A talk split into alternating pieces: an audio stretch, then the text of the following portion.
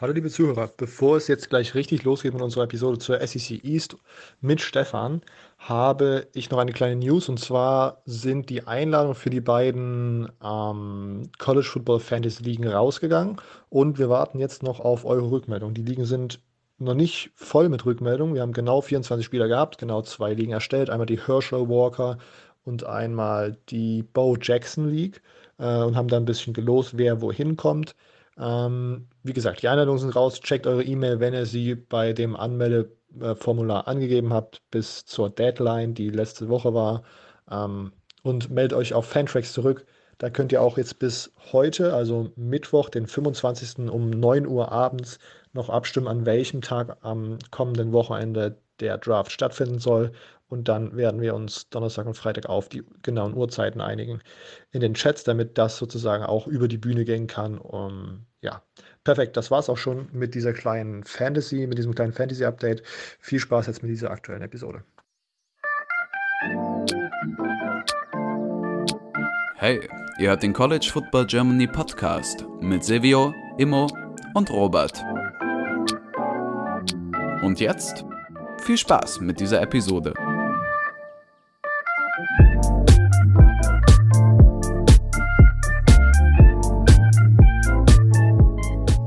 Okay, herzlich willkommen zu dieser neuen Folge des College Football Germany Podcast. Mit dabei sind heute Silvio. Moin, Servus. Unser heutiger Gast Stefan Reichel. Moin. Und ich, Robert. Wir haben Stefan wieder zu Gast. Stefan, wer unseren Podcast schon länger hört, kennt ihn noch aus der ja, ich, äh, also letztes Jahr, glaube ich, in Season haben wir über die SEC gesprochen. Letztes Jahr Pre-Season haben wir über Georgia gesprochen. Gern gesehener, gern gehörter Gast hier im Podcast. Äh, und weil wir heute thematisch wieder äh, um Stefans Lieblingsthema drehen, haben wir ihn einfach nochmal eingeladen und seine Expertise für zwei Teams heute an den Start geholt. Ähm, wie gesagt, es geht heute um die SEC East und das ist jetzt auch die letzte Conference-Analyse in dieser Offseason, bevor es dann tatsächlich wieder richtig mit College Football losgeht. Gut, dann brauchen wir gar nicht lange rumschnacken und ich starte einfach, da ich die meisten Teams habe, nehme ich mal heute den Vortritt äh, und starte mit den South Carolina Gamecocks. Die sind letztes Jahr 2 und 8 gegangen. Äh, die, University of South, äh, University of South Carolina liegt in Columbia, South Carolina äh, und hat insgesamt 52.000 Studenten. ja, Highlight Game bei 2 und 8, da bleibt einem nicht so viel Auswahl. Ich habe dann den Sieg gegen Auburn genommen, 30-22, weil das vielleicht sonst in den vergangenen Jahren äh, eher so ein Team war, wo man nicht einen sicheren Win sich eintragen konnte als äh, South Carolina-Fan. Äh, und als Lowlight äh, habe ich dann den Season Opener gegen Tennessee genommen, weil Tennessee halt eigentlich auch letztes Jahr ein Team war, was man hätte schlagen können. Vier Punkte Unterschied, da erkennt man auch nochmal, dass es halt wirklich sehr knapp war. Äh, wenn wir dann auf die Recruiting Class schauen, äh, wird es nicht besser unbedingt als diese 2-8-Season. Ähm, ist eines der enttäuschendsten Teams, glaube ich, meiner Meinung nach, wenn man sich auf die Recruiting Classes von 2021 schaut. Äh, man ist am Ende nur 80 national geworden und Nummer 14 in der SEC. Äh, meiner Meinung nach gibt es da auch wirklich nicht super interessante Spieler. Äh, dafür hat man aber neun Transfers geholt und unter anderem Jordan Strahan, äh, der ist ein Outside-Linebacker von Georgia State, der letztes Jahr die FBS in Sacks angeführt hat und ich glaube 14 Tackles verlost hat in dieser gekürzten Saison. Ähm, das ist eine Maschine und auf den komme ich dann nachher nochmal zu sprechen. Ähm, wenn wir dann weitergehen, wir kommen auf die Offseason und schauen uns ein paar Storylines an. Ähm, größte Storyline ist wahrscheinlich, dass man sich einen neuen Headcoach geholt hat mit Shane Beamer.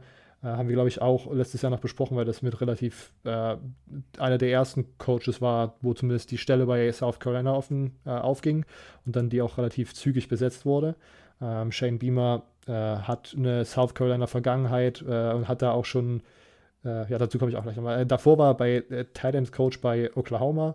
Ähm, als neuen Offensive Coordinator hat man Marcus Satterfield geholt, der davor Assistant Assistant O-Line-Coach bei den Carolina Panthers war und als DC hat man Clayton White, der davor in derselben Position bei Western Kentucky äh, aktiv war. Ja, äh, Shane Beamer hat wohl jetzt auch schon so ein bisschen Impact auf die ganze Culture und alles, was sozusagen um, dem, um das tatsächliche Football-Programm so rumschwirrt. Äh, ja, hat er auf jeden Fall schon ein, so einen guten Eindruck gemacht und die Fans sind wohl sehr zufrieden mit dem Hire. Ähm, Off-Field sieht sozusagen erstmal relativ gut aus. Wenn wir dann jetzt auf die Spieler schauen, wird es schon etwas schwieriger, da dieses Jahr was Positives abzugewinnen, dem, den Gamecocks. Ähm, der vielleicht beste Spieler des Teams ist Running Back Kevin Harris mit einer meiner Meinung nach der besten Running Backs in der SEC und auch, finde ich, in der nationalen Konversation so ein bisschen underrated. Ähm, wenn wir auf die Quarterbacks schauen, hat man da Luke Doty, der höchstwahrscheinlich starten wird. Der hat letztes Jahr schon zwei Starts gehabt, aber wir haben auch, ich glaube, in der letzten Folge schon drüber gesprochen.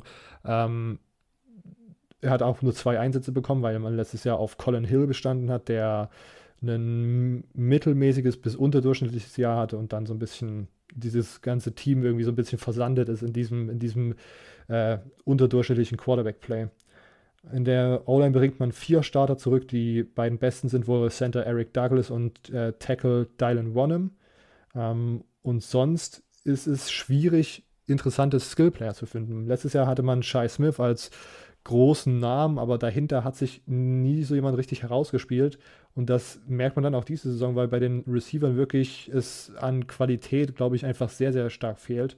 Ähm, was gut für äh, Luke Doty oder den Starting Quarterback, der äh, von South Carolina ist, ist, dass man äh, den Tight Nick Muse zurückbekommen hat. Der wäre, ist glaube ich jetzt auch so ein Super Senior und wäre, hätte letztes Jahr schon weggehen können kommen wir noch kurz auf die Defense zu sprechen. Man verliert vor allem im Backfield einfach sehr, sehr viel. Die Front sollte dieses Jahr die Stärke sein. Da hat man sehr, sehr talentierte Spieler. Jordan Birch aus der 2020er Class, glaube ich, einen Five-Star-Recruit, äh, der letztes Jahr schon sehr gut gespielt hat und dieses Jahr auf jeden Fall noch ein paar Steps nach vorne machen kann.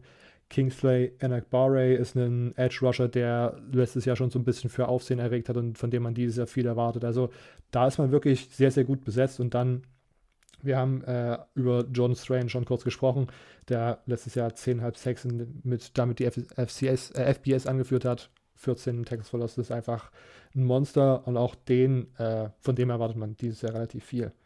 Ähm, man verliert allerdings bei der, der Linebacker-Position seine beiden äh, Leading-Tackler, vor allen Dingen Ernest Jones, der da die letzten Jahre der Defense wirklich als Anchor irgendwie so ein bisschen in der, so funktioniert hat. Ähm, das ist eine Lücke, die schwer wird zu füllen. Ähm, man hat irgendwie viel Talent, aber auch da sticht nie so jemand heraus, wo man sagt, der könnte sofort ein Impact-Linebacker sein. Ähm, und im Defensive Backfield verliert man fünf Spieler, die in die NFL und ins Transfer Bowl gehen. Der wichtigste wahrscheinlich JC Horn, der auch relativ früh im Draft ging. Ähm, und auch da fehlt es einfach so ein bisschen an Qualität in der Tiefe und Erfahrung. Äh, da ist wahrscheinlich als erstes Safety RJ Roderick zu nennen, der der erfahrenste Mann da im Backfield ist. Ähm, Kevin Harris, der Running Back, und Kingsley Enakbare, der Edge Rusher, sind meine beiden Players to watch. Und äh, ja, ich glaube, mein Fazit ist, dass man vor allen Dingen in der Defensive Front einfach sehr, sehr talentiert ist und auch dieses Jahr sehr, sehr gut sein kann. Aber überall sonst in der Defense fehlt es an Erfahrung und irgendwie an Qualität in der Tiefe. Und in der Offense sind auch einfach so viele Fragezeichen, außer Kevin Harris, der halt wirklich einfach eine Maschine ist und eine okayen O-Line. Ähm, fehlt mir das ein bisschen irgendwie der Spieler, auf den man noch aufbauen kann. Und der Schedule sieht halt auch jetzt nicht äh, super, super easy aus. Ich glaube, man sehe da eh ja, vielleicht so vier oder fünf Wins. Als Non-Conference-Gegner hat man Eastern Illinois, Eastern Carolina, Troy und Clemson, wo ich mal davon ausgehe, dass man alle drei gewinnt außer Clemson und dann den äh, vierten Sieg vielleicht äh, Vandy, die man dann auch zu Hause bekommt, was dann vielleicht so ein bisschen äh, gönnerhaft ist äh, oder ganz gut läuft, aber über Vandy sprechen wir auch gleich mal. Also ja, ich finde, es ist ein interessanten Hire vom, vom Head Coach her. Shane Beamer scheint da wirklich gut angekommen zu sein, aber irgendwie fehlt es dieses Jahr auf jeden Fall an Qualität im Kader, dass man da jetzt schon irgendwie positive Ergebnisse auf dem Feld sehen kann. Habt ihr da ähnliche oder andere Meinung? Stefan als erstes. Nee, ich sehe es ähnlich. Also ich glaube, ähm, Vandy, wie du schon gesagt hast, wird wahrscheinlich so ein Team sein. Oder davon gehe ich schon aus, dass sie gegen Vandy immer noch gewinnen sollten. Aber so dann dahinter sind für mich halt zwei Teams. Zum einen Tennessee, werde ich jetzt vielleicht ein bisschen vorangehen und die werden sich dann mit South Carolina um den vorletzten Platz äh, streiten, weil die anderen Teams dann doch deutlich stärker für mich sind wird eine längere Sache sein, dass South Carolina irgendwie wieder ein bisschen zu der Form zurückkommt, von die sie vor ein paar Jahren noch hatten. Äh, klar, dann sind mal vielleicht ein oder andere positive Ausreißer nach oben dabei, wie zum Beispiel dieses, dieser Sieg damals in Overtime gegen Georgia. der ja auch irgendwie total unerwartet kam, leider. Aber sonst ist halt ähm, ja noch viel zu tun. Man hat es gesehen, die Recruiting Class war, wie du schon gesagt hast, historisch schlecht. Und so schafft man halt dann auch in keinster Weise irgendwie einen schnellen Turnaround. Und ähm, sollte einige Jahre dauern, bis da wahrscheinlich was passieren wird. Vor allem jetzt natürlich das Thema SEC mit der Erweiterung, aber halt auch Florida äh, und Georgia, natürlich Alabama, LSU, die sind halt im Süden dann immer noch, glaube ich, ein weites Stück voraus, um da irgendwelche guten Spieler zu bekommen. Ja. Also werde Alabama und Auburn dann tatsächlich in die East Division rüberrutschen, würde es das auf jeden Fall auch so einem Team wie South Carolina nicht einfacher machen. Absolut nicht. Aber wahrscheinlich wird es das keinem, wird also keinem der ja. SEC East Teams einfacher machen. Nee. Äh, Silvio, hast du irgendeine andere Meinung zu South Carolina? Siehst du da dieses Jahr schon den kompletten Breakout? Nein, auf, auf keinen Fall. Ich glaube, da muss man schon ein bisschen betrunken sein, um das, also da South Carolina dieses Jahr irgendwie gut zu sehen. Ähm, ja. Aber ich bin tatsächlich mal gespannt, was dann in den nächsten Jahren entsteht. Ich glaube, Shane Beamer ist der, der richtige Mann auf jeden Fall für South Carolina. Ähm, ich glaube, der kann so eine richtige Identifikationsfigur werden und ich glaube, dass die 21er Recruiting Class jetzt nicht so ein Dauerzustand werden wird. Also ich glaube, das war einfach nur ein negativer Ausreißer. Ich meine, es wäre schön, wenn man jetzt einen gewissen Quarterback hätte, gell?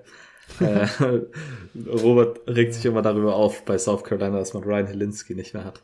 Ähm, ja, und Mike Bobo hat man dann auch noch verloren. Kurz als, als dann Auburn angerufen hat. Tja.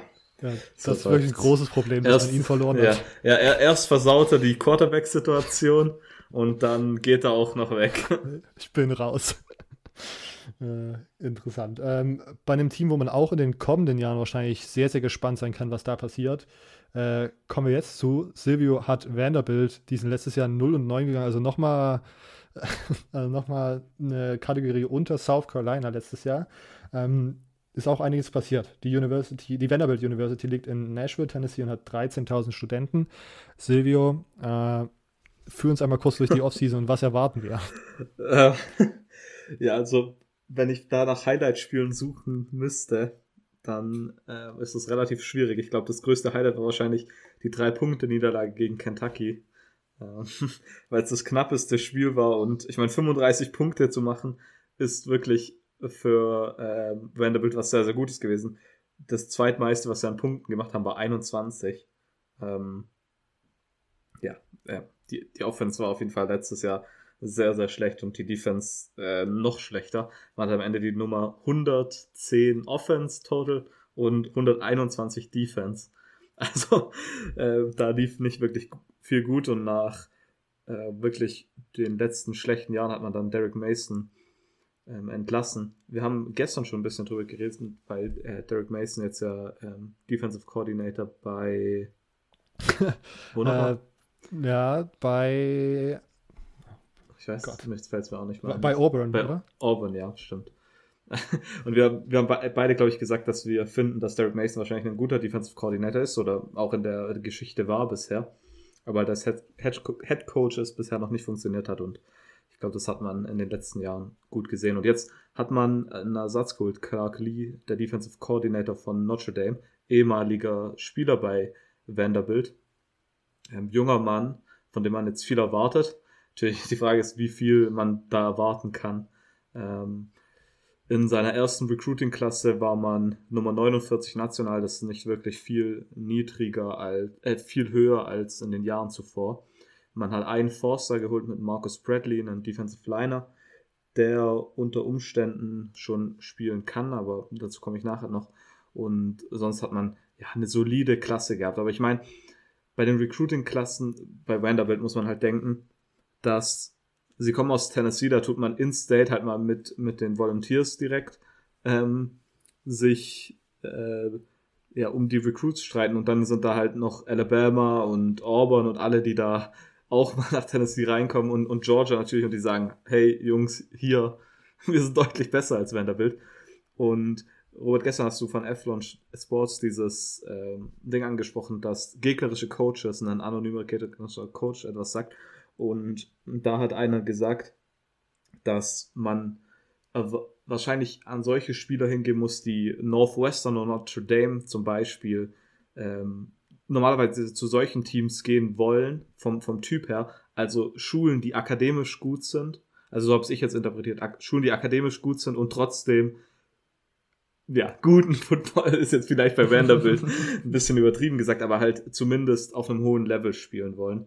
Und ich meine, in der SEC spielt man gegen die besten Teams. Auch wenn man wahrscheinlich bei Vanderbilt nicht wirklich häufig gegen sie gewinnt, aber äh, man bekommt bei Vanderbilt eine 1A äh, akademische Chance und dann, ja, sollte man dann wenigstens noch die Chance gegen die besten Teams zu spielen. Finde ich relativ einen interessanten Take. Und ich schätze mal, dass man auch da ansetzen muss. Okay, schauen wir auf die Offense. Man hat ja einen kompletten neuen Coaching-Staff natürlich.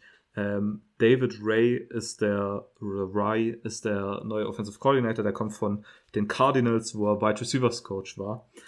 Ähm, ziemlich interessant. Äh, wie gesagt, Clark Lee ist ein Defensive Coordinator gewesen bei Notre Dame, also ähm, ist die offensive Seite noch so ein bisschen ein Fragezeichen. Er kommt jetzt von Cliff Kingsbury, der ja Air Raid in College Football und ich glaube auch in der NFL. Ich meine, wie gesagt, ich gucke nicht viel NFL, aber ich glaube, der spielt ein System, was auch da ein bisschen an die College Football Ranks sich ähm, ja angeschmiedet hat, sage ich mal. Und er hat direkt einen guten Quarterback, also mit dem er arbeiten kann. Ken Seals war letztes Jahr True Freshman und hat da eigentlich für das, dass man, dass er True Freshman war und bei Vanderbilt spielt, eigentlich eine ganz solide Leistung gehabt. Hat er, hat er am Ende fast 2000 Passing Yards und ähm, 12 Touchdowns, 10 Interceptions. Aber die Sache bei, und, und ich, er wird auch im kommenden Jahr wahrscheinlich der Starting Quarterback sein. Also es gibt zwar ein paar Berichte, dass Mike Wright, der Backup, ihn challengen könnte, aber das kann ich mir bei besten Willen irgendwie aktuell nicht vorstellen. Das Problem bei, bei Vanderbilt ist definitiv die O-Line. Natürlich eins von vielen Problemen bei Vanderbilt ist die O-Line. Die O-Line war letztes Jahr schrecklich. Also dann war es natürlich zusätzlich, dass sie schrecklich war, aber man hatte auch Spieler, die ausgesetzt haben. Gleich äh, drei Starter, also die Starting Experience haben mit Cole Clemens, Price Bailey und Jonathan Stewart, ähm, die jetzt alle wieder zurückkommen, was definitiv positiv ist, aber so ein Jahr weg, ich glaube, davon wird Vanderbilt sicherlich profitieren, aber die, die O-Line wird jetzt nicht magisch, auf magische Weise irgendwie gut werden. Also ich glaube, das wird auch im kommenden Jahr ein sehr, sehr großes Problem sein.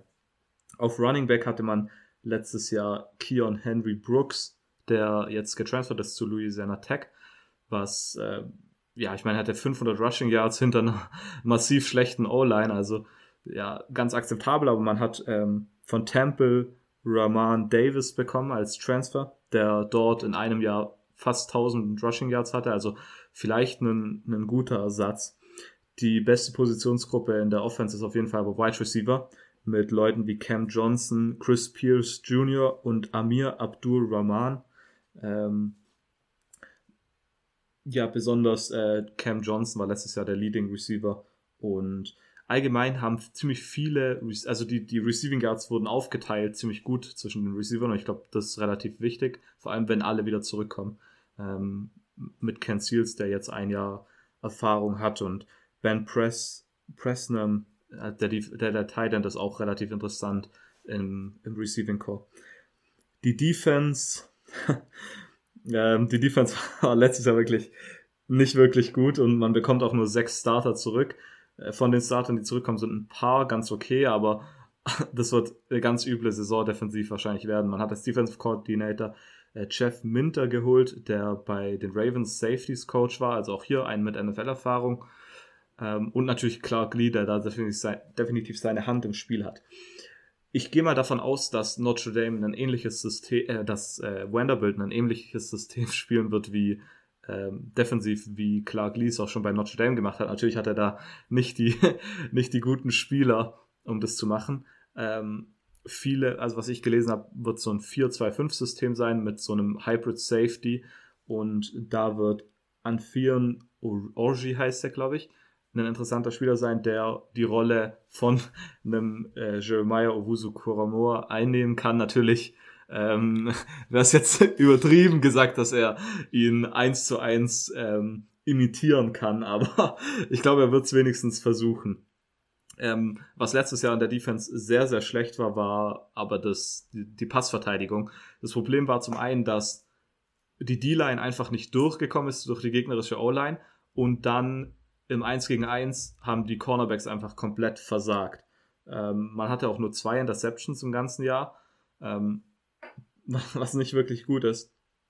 Ähm, in der Defense vielleicht aber noch ähm, Gabe Judy Laley müsste der heißen. Den fand ich relativ interessant. Der hatte letztes Jahr eine Interception, aber ähm, ist mehr oder weniger nur so ein Second String, äh, Second String ähm, Cornerback gewesen letztes Jahr, der dieses Jahr vielleicht ein bisschen ähm, mehr machen könnte. Und dann äh, Maxwell Warship fand ich auch noch interessant als Safety. Ähm, ja, und andere, äh, andere im Defensive Backfield, die man noch nennen sollte, sind Deshaun Jerkins und äh, Brandon Harris. Aber viel mehr habe ich zu Vanderbilt eigentlich auch nicht zu sagen. Wenn wir auf den Schedule schauen, ja, okay, man spielt gegen ETSU, ich glaube, das müsste East, East Texas State University sein. Kann das sein? Ich weiß es gar nicht. Ähm, also das müsste auf jeden Fall ein Sieg sein zumindest. Und dann hat man als anderes Out-of-Conference-Game Connecticut. Da sollte man eigentlich auch gewinnen können. Sprich, zwei Siege sind auf jeden Fall drin. Dann Colorado State. Da fängt schon an. Ich meine, man hat spielt dagegen so ein, äh, ich glaube, die sind in der Mountain West müssten die sein. Und man weiß wirklich nicht, ob Vanderbilt so ein Spiel gewinnen kann. Und das ist halt das große Problem bei Vanderbilt. Ich glaube, dass sie außer den beiden Spielen gegen Connecticut und ETSU vermutlich in keinem Spiel irgendwie der Favorit sind. Dann als drittes Non-Conference-Game haben sie noch, äh, als viertes Non-Conference-Game haben sie noch Stanford. Ich meine, Stanford ist jetzt ähm, in den letzten beiden Jahren waren sie nicht mehr so gut, aber ich meine, Stanford ist schon eine Nummer über, über äh, Vanderbilt. Und dann spielt man at Florida, at Ole Miss, at Tennessee. Also ich glaube, man hat sogar von den Teams und, und natürlich daheim gegen Georgia in Woche 4, ähm, ich glaube, man hat von den Teams aus der SEC sogar teilweise ein bisschen die leichten Gegner bekommen, vor allem was die Gegner aus der West an, äh, aus der East, äh, doch aus der West angeht. Aber ja, man ist halt Vanderbilt und da ähm, wird man in jedem Spiel der, der Underdog sein. Ich glaube, wenn man gegen, wenn man 2-10 geht oder vielleicht sogar 3-9, wenn man irgendwie Glück hat in ein Spiel, dann wäre das übertrieben gut. Ich glaube, wenn sie ein Spiel gewinnen, dann wegen der Offense, weil sie irgendwie den Gegner outscoren. Defensiv wird da dieses Jahr nicht viel drin sein und mich würde es nicht überraschen, wenn die in mehr als drei Spielen, in mehr als zwei Spielen irgendwie 50 Punkte kassieren oder so. Also ich glaube, das wird defensiv dieses Jahr richtig, richtig übel. Vor allem ähm, gegen Teams wie Florida, Georgia, und dann auch Ole Miss, vor allem Ole Miss mit der abgefahrenen Offense. Ähm, ich glaube, das wird eine üble Saison. Stefan, siehst du da dieses Jahr schon wesentliche Improvements oder bist du da eher auf Silvios Seite? Ja, ich möchte nur anmerken, dass Silvio wahrscheinlich lieber über das Baseballteam von Vanderbilt geredet hätte. Ja, natürlich. Da, da gibt es wenigstens positive Sachen, über die man reden kann. Ja, ich meine, die letzte Saison hast du schon gesagt, dann gleich hatten die ja einige Spiele gar nicht, sind die gar nicht angetreten, weil sie zu wenig Spiele hatten. Highlight war vielleicht sogar irgendwie Sarah Fuller, diese, dieses eine Field Goal oder dieser eine Extra Point, den sie gemacht hat. Diese ganze Story da, da herum. Und ja, im Endeffekt, klar, war es vielleicht jetzt mal Zeit, äh, den Coaching-Staff abzuändern, aber es tut mir einfach leid, da, da, da wird auch in den nächsten Jahren nichts gehen. Da sind zwar vielleicht akademisch, aber sportlich ähm, die anderen Teams so weit voraus, dass da wahrscheinlich das viel zu lange dauern würde, dass man ungefähr nur an das Niveau von den anderen schlechten Teams in der SSC drankommen könnte. Also ähm, so bleibt man halt irgendwie immer so ein bisschen das Team, wo sich jeder mal so ein bisschen ausprobieren darf, wo jeder mal so seine 40, 50, 60 Punkte mitnehmen darf. Ich glaube, da wird sich auch heuer und auch die Jahre darauf nicht viel ändern. Und ähm, ja. Tatsächlich die Sache bei Vanderbilt, die mich interessieren wird, was denkt ihr denn jetzt nicht aufs kommende Jahr bezogen, sondern so auf, sagen wir mal, die nächsten fünf, sechs Jahre. Sagen wir mal, Clark Lee ist so lang da und hält sich so lang. Was ich mir vorstellen kann, dadurch, dass er Alumni ist und einfach jung ist, talentiert, dass man sagt, okay, man gibt ihm extra Chancen und dass das man sowieso nicht so hohe Erwartungen hat. Aber was ist denn das Ceiling in den, sagen wir, wo steht Vanderbilt, wenn alles perfekt läuft, 2025? Ich kann mir halt nicht vorstellen, dass Vanderbilt, aus Vanderbilt mal mehr als so einen 6-6-7-5-Team wird, das halt ins Bowl-Game kommt und wenn sie ein Bowl-Game erreichen, dann ist das eine gute Saison. Ich kann mir Vanderbilt niemals vorstellen, als irgendwie die gegen Georgia mal ein Spiel mitmachen und dann irgendwie sogar. Ja, ist ja wenn, passiert. Ja, ja, okay, aber ich meine, wenn sie irgendwie ja halt einfach oben anknüpfen und weil die anderen Teams mal Fuck-Ups haben, dass man irgendwie 8-8-4 geht und auf einmal in einem New Year's Six Bowl vielleicht anknüpft, weil irgendwie alles komisch läuft. Also ich, ja, das war jetzt übertrieben gesagt, aber ähm, muss schon vieles falsch laufen, wenn man als 8-4, glaube ich, in New Year's Six kommt, aber ist ja egal. Ähm, ich kann mir Vanderbilt nicht vorstellen, dass da irgendwie alles so positiv läuft, dass man irgendwie so ein super Team mal aufbaut. Ich glaube, die werden so ewig als 6, 6, 7, 5 Ceiling, Top Ceiling, wenn alles gut ja. läuft sein, aber da würde ich mich tatsächlich mal eure Meinung interessieren. Ich, ich wollte auch gerade sagen, vielleicht das Ziel in den nächsten 5, 6 Jahren sollte irgendwie mal eine Bowl-Teilnahme sein, dass man sowas mal wieder hinbekommt. Ich weiß gar nicht, wann das das letzte Mal passiert ist, muss ich ganz ehrlich sagen. Aber sonst, ja, es ist halt, wie ich schon gesagt habe, der Abstand ist halt so krass zu den anderen Teams in der SSC. Man spielt halt gegen die komplette, ähm, die kompletten anderen Teams aus der East, ein Team aus der West. Kannst, kannst du froh sein, wenn es Arkansas ist, obwohl natürlich Arkansas jetzt mittlerweile auch schon so weit ist, dass die eigentlich auch unter Sam Pittman deutlich stärker sind, meiner Meinung nach. Der macht seine Sache eigentlich echt gut. Und ja, wird echt wahnsinnig schwierig. Also das letzte, ein Bowl Achso, sorry, sorry, ja, mach du. Irgendwie so, mir fällt jetzt irgendwie, mir fällt jetzt kein so ein Billow Bowl ein, wenn ich es mhm. sagen kann, aber irgendwie so, keine Ahnung, wenn du dann irgendwie, ja, keine, wirklich keine Ahnung, aber dass du halt wirklich so ein absolut gegen anderes Team so absolut schlechten Bowl spielst, den eh keiner anschaut, wo so 20 verirrte Seelen sich ins Stadion trauen. Famous Idaho Potato. Ja. Ich glaube, der wäre wahrscheinlich schon zu famous für die. Ja. Florida. mir, mir fällt echt. Äh, Vanderbilt war das letzte Mal im Bowl Game 2018 im Texas Bowl gegen Baylor. 2018? Ja. ja. Da sind sie 6-6 gegangen. Und davor war es 2016. Da ist man auch 6-6 gegangen. Und davor war es die drei Jahre hintereinander unter James Franklin, wo man tatsächlich mal gut war und, glaube ich, sogar in dem einen Jahr 9-4 gegangen ist. Aber ähm, ja, vielleicht, wenn James Franklin mal bei, bei Penn State rausfliegen sollte und er dann zurückkommt, kommt der Messias wieder zurück, aber keine Ahnung. Also, ja, ich finde es auch, also ich finde diese ganzen kleinen Quirks, die es da jetzt mittlerweile gibt, mit hier dem 247 Recruiting Guy irgendwie in, ins Recruiting Department holen und so, das finde ich alles schon sehr interessant, aber ich glaube, dein Ziel, was du gesagt hast, dass man jetzt über längere Zeitraum 7-5 geht oder halt mal halt wirklich so eine über 500 Saison hat, ist, glaube ich, das im Moment das Traumszenario, wenn man schaut, was die letzten paar Jahre da so abgegangen ist. Und du hast gesagt, man ist halt also durch die akademischen Ansprüche halt sehr eingeschränkt an Spielern, die man recruiten kann. Und wenn du jetzt Leute ansprechen willst, die zu Northwestern oder Notre Dame tendieren, dann ist so dein einziges Argument, hey, wir spielen in der SEC und dann schauen die aber auf, den, auf den deinen Rekord die letzten drei Jahre und wenn du halt immer gegen SEC-Teams verlierst, dann würde ich lieber bei Notre Dame oder äh, Northwestern spielen, die halt entweder in der Big Ten competen oder einfach in, Play, äh, in College Football Playoffs einziehen. So. Ähm, aber keine Ahnung, auf der anderen Seite, ich finde es, also ich finde das sowieso immer interessant, wenn man so Teams hat, die halt einfach in Großstädten sind und dadurch vielleicht auch nochmal einen anderen Typen, eine anderen Spielerpersönlichkeit sozusagen anziehen. Nashville, Tennessee ist ja eine der boomendsten Städten in äh, Amerika keine Ahnung, ob das vielleicht sozusagen auch nochmal ein Argument sein kann für In-State-Recruits, die äh, anzulocken oder irgendwie, ja, aber wie gesagt, ich glaube, da sind sehr, sehr viele Hindernisse, man muss da kreativ werden und am Ende muss man sich, glaube ich, damit zufrieden geben, wenn man halt irgendwie über 500 kommt in einen äh, Third-Tier-Bowl-Game und da dann ein gutes Spiel abliefern kann. Ähm, Jetzt fällt mir dazu keine Überleitung ein, äh, aber ein Team, was auch Bowl-Potenzial hat, äh, ist, sind die Missouri Tigers.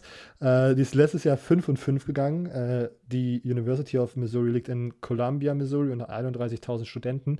Stefan, als erstes, warum hast du dir dieses Team in dieser Episode ausgesucht und äh, was erwarten wir 2021 von Missouri? Ja, ich bin so ein bisschen auf den Conor Bajalik Hype Train aufgestiegen, den so manche andere so ein bisschen schon okay. zum Rollen gebracht haben.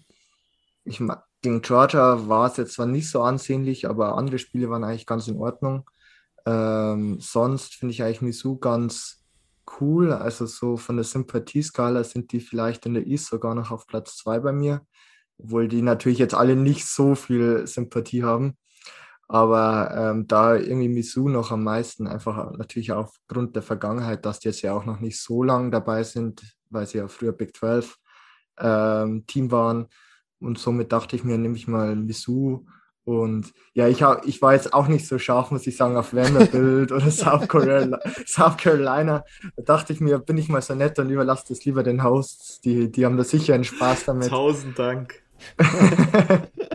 ja, gern. Und ähm, ja, ich bin auch ehrlich gesagt gespannt, was Eli Drinkwitz in seinem zweiten Jahr packen wird, was er, wie es weiter vorangehen wird. Ähm, letzte Saison, wie gesagt, es war ich echt ähm, einige ansehnliche Spieler dabei, man ist 5 und 5 gegangen. Davor gleich war man ähm, im ja, Media Poll als Vorletzter irgendwie so ein bisschen geratet, gewotet worden. Also hatten die ja auch irgendwie kaum Hoffnungen, Ansprüche an Eli Trinkwitz und äh, Misu an sich. Und schon, glaube ich, Woche 3 war es, hat man halt dann sein Highlight-Game meiner Meinung nach gehabt. Mit dem 45 zu 41 Sieg gegen LSU, die zu dem Zeitpunkt sogar noch gerankt waren, Nummer 17.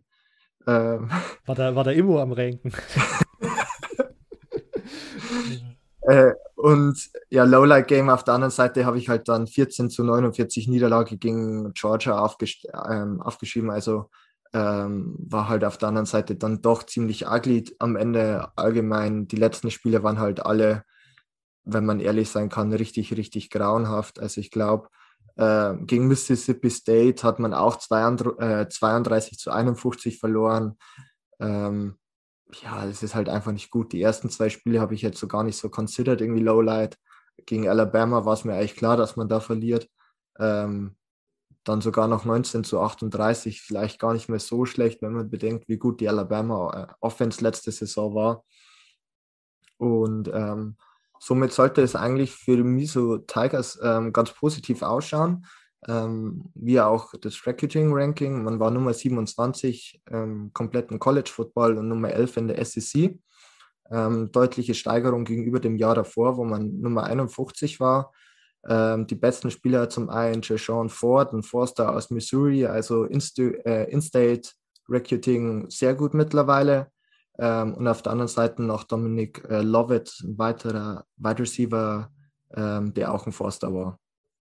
Insgesamt hat man knapp 17 Spieler zurückbekommen, 17 Starter, ähm, was auch dafür spricht, dass man vielleicht heuer einigermaßen kompetitiv, äh, kompetitiv sein kann was ist in der Offseason so vorgefallen? So größte Offseason-News waren wahrscheinlich, dass ähm, Steve Wilkes, früherer Head Coach der Arizona Cardinals, den Job hat er zwar nur ein Jahr gemacht und die Cardinals waren die abs absolute Lachnummer der Liga damals mit Josh Rosen, aber defensivtechnisch ist er eigentlich gar nicht so schlecht. Der übernimmt jetzt für Ryan Walters, ähm, der jetzt bei den, glaube ich, äh, bei Illinois neuer Defensive Backcoach oder Defensive Coordinator ist.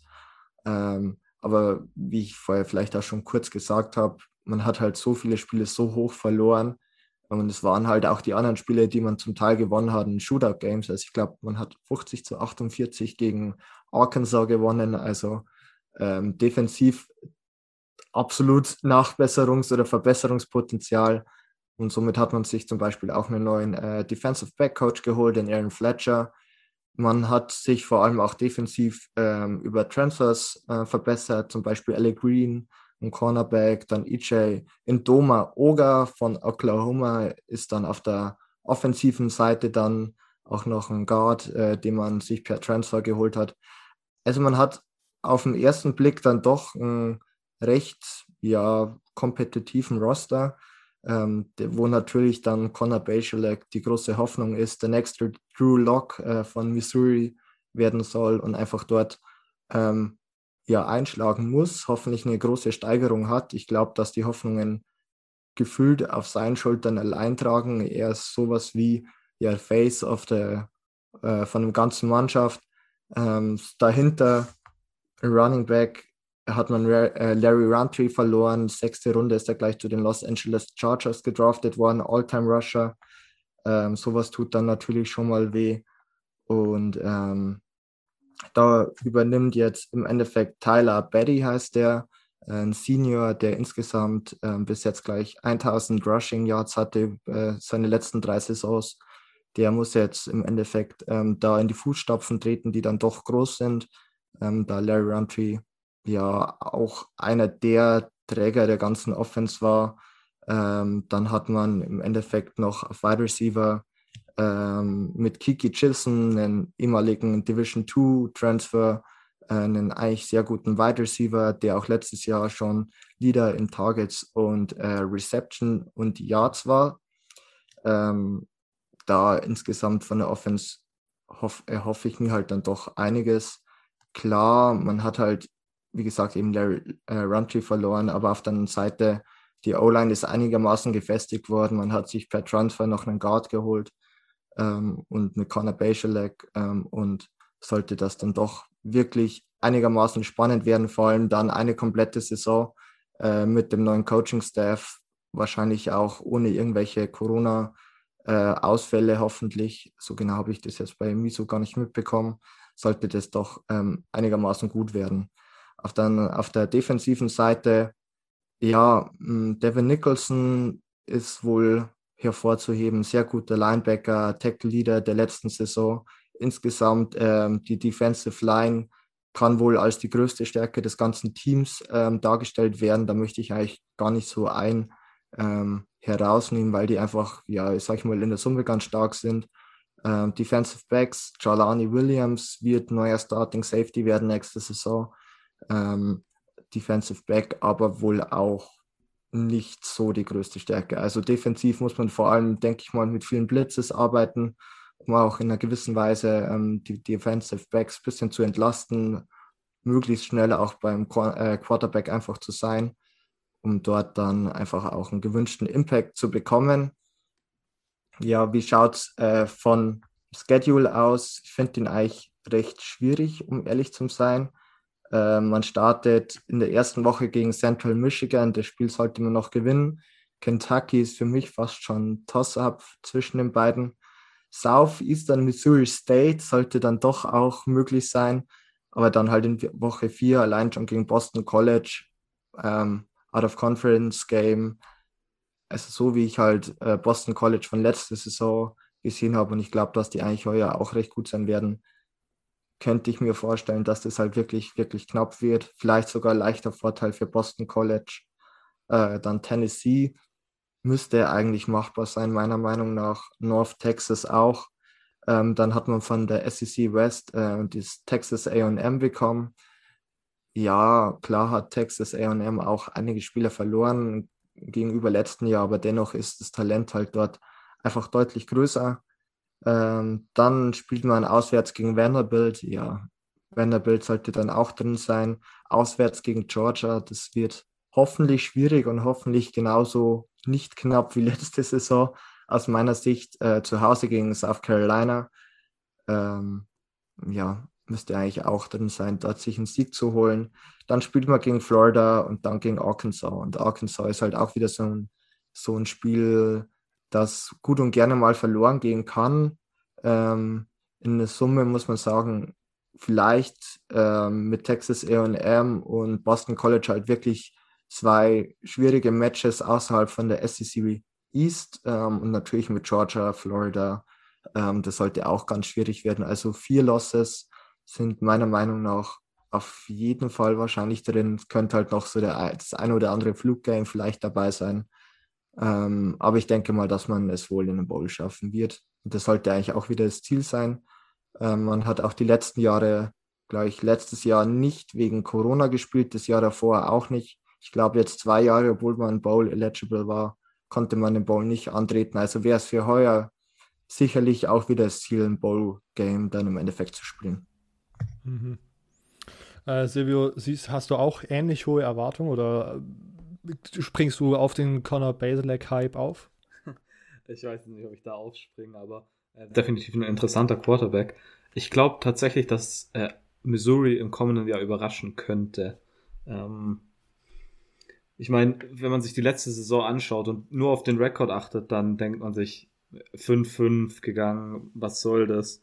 Aber ich glaube, da waren teilweise wirklich sehr, sehr gute Sachen dabei, spieltechnisch. Und ähm, man kommt, man verliert wichtige Spieler natürlich, aber ähm, ich glaube, dass man das hinbekommen kann und ich bin tatsächlich sehr, sehr gespannt. Alaya Trinkwitz ist zu Appalachian State gekommen, hatte dann ein fertig gemachtes Team eigentlich und ist dann wie viel gegangen? Ich glaube 13-0 13 oder? Oder, irgendwie oder, so, ja. ja. irgendwie was Abgefahrenes halt. Und dann ist er zu Missouri gegangen und übel viele dachten, ja, okay, das wird jetzt genau gleich. Oh, aber die meisten Realisten haben gesagt, okay, das dauert vielleicht ein bisschen, aber Elijah Trinkwitz könnte der richtige Mann sein. Ich glaube, im kommenden Jahr kann sich zeigen, dass er der richtige Mann ist. Ich glaube, er tut ja auch selber die Plays callen auf, auf der offensiven Seite. Ja. Und da bin ich sehr, sehr gespannt, vor allem, was die Offense macht. Vor allem jetzt mit äh, einem Quarterback, der jetzt ein Jahr Erfahrung hat. Ich glaube, das kann unter Umständen ziemlich gut laufen. Glaube ich, dass äh, nächstes Jahr die SEC East mitspielen, ganz oben. Nein, ich glaube, das wäre ein bisschen übertrieben. Aber ich glaube, deutlich über der 6-6, also 7-5 auf, denke ich, ziemlich sicher. Und dann ist man ziemlich schnell bei 8-4 und es geht nach oben. Äh, also 7-5-8-4 ist, glaube ich, ein, ein realistisches Ziel. Ich, ja, ich bin auch tatsächlich positiv überrascht und ich glaube, ich muss tatsächlich auch äh, mich entschuldigen, weil ich letztes Jahr einer, ich glaube, ich habe mich letztes Jahr ein bisschen drüber lustig gemacht, dass man sich Eli Drinkwitz geholt hat, weil ich, mein Argument war, der hat sich in ein gemachtes Bett gelegt und hat dann dort bei Appalachian State gut performt und ich habe auch irgendwo noch den Quote gefunden, dass er irgendwie so ein, irgendwie so ein äh, Offensive Wizard ist und da habe ich ja gesagt, ja gut, da weiß ich jetzt nicht, äh, wie kann man das bewerten? Und dann hat er aber doch aus diesem Mizzou-Team, wo ich letztes Jahr, glaube ich, relativ pessimistisch war und ich da nicht viel äh, Potenzial gesehen habe, der dann doch ein, zwei, also fünf Spieler ge gezaubert, die tatsächlich sehr, sehr gut aussahen. Ähm, und wie gesagt, ich bin auch, Conor Basic fand ich jetzt auch letztes Jahr auf jeden Fall nicht schlecht und ich bin gespannt, was Mizzou dieses Jahr macht. Äh, Stefan, sind sie dann bei dir, das hört sich an wie ein klares äh, drittes Team in der SEC East? Habe ich das richtig gedeutet? Ja, ja, würde ich schon mitgehen. Also ja ähm, vor Kentucky auf jeden Fall, hätte ich gesagt. Ja. Äh, gut, dass du Kentucky ansprichst, weil darüber, dazu komme ich jetzt. Gerne. da bauen wir die Brücken. Ähm, Kentucky ist letztes Jahr 5 und 6 gegangen. Äh, die University of Kentucky liegt in Lexington, Lexington Kentucky und hat 30.000 Studenten.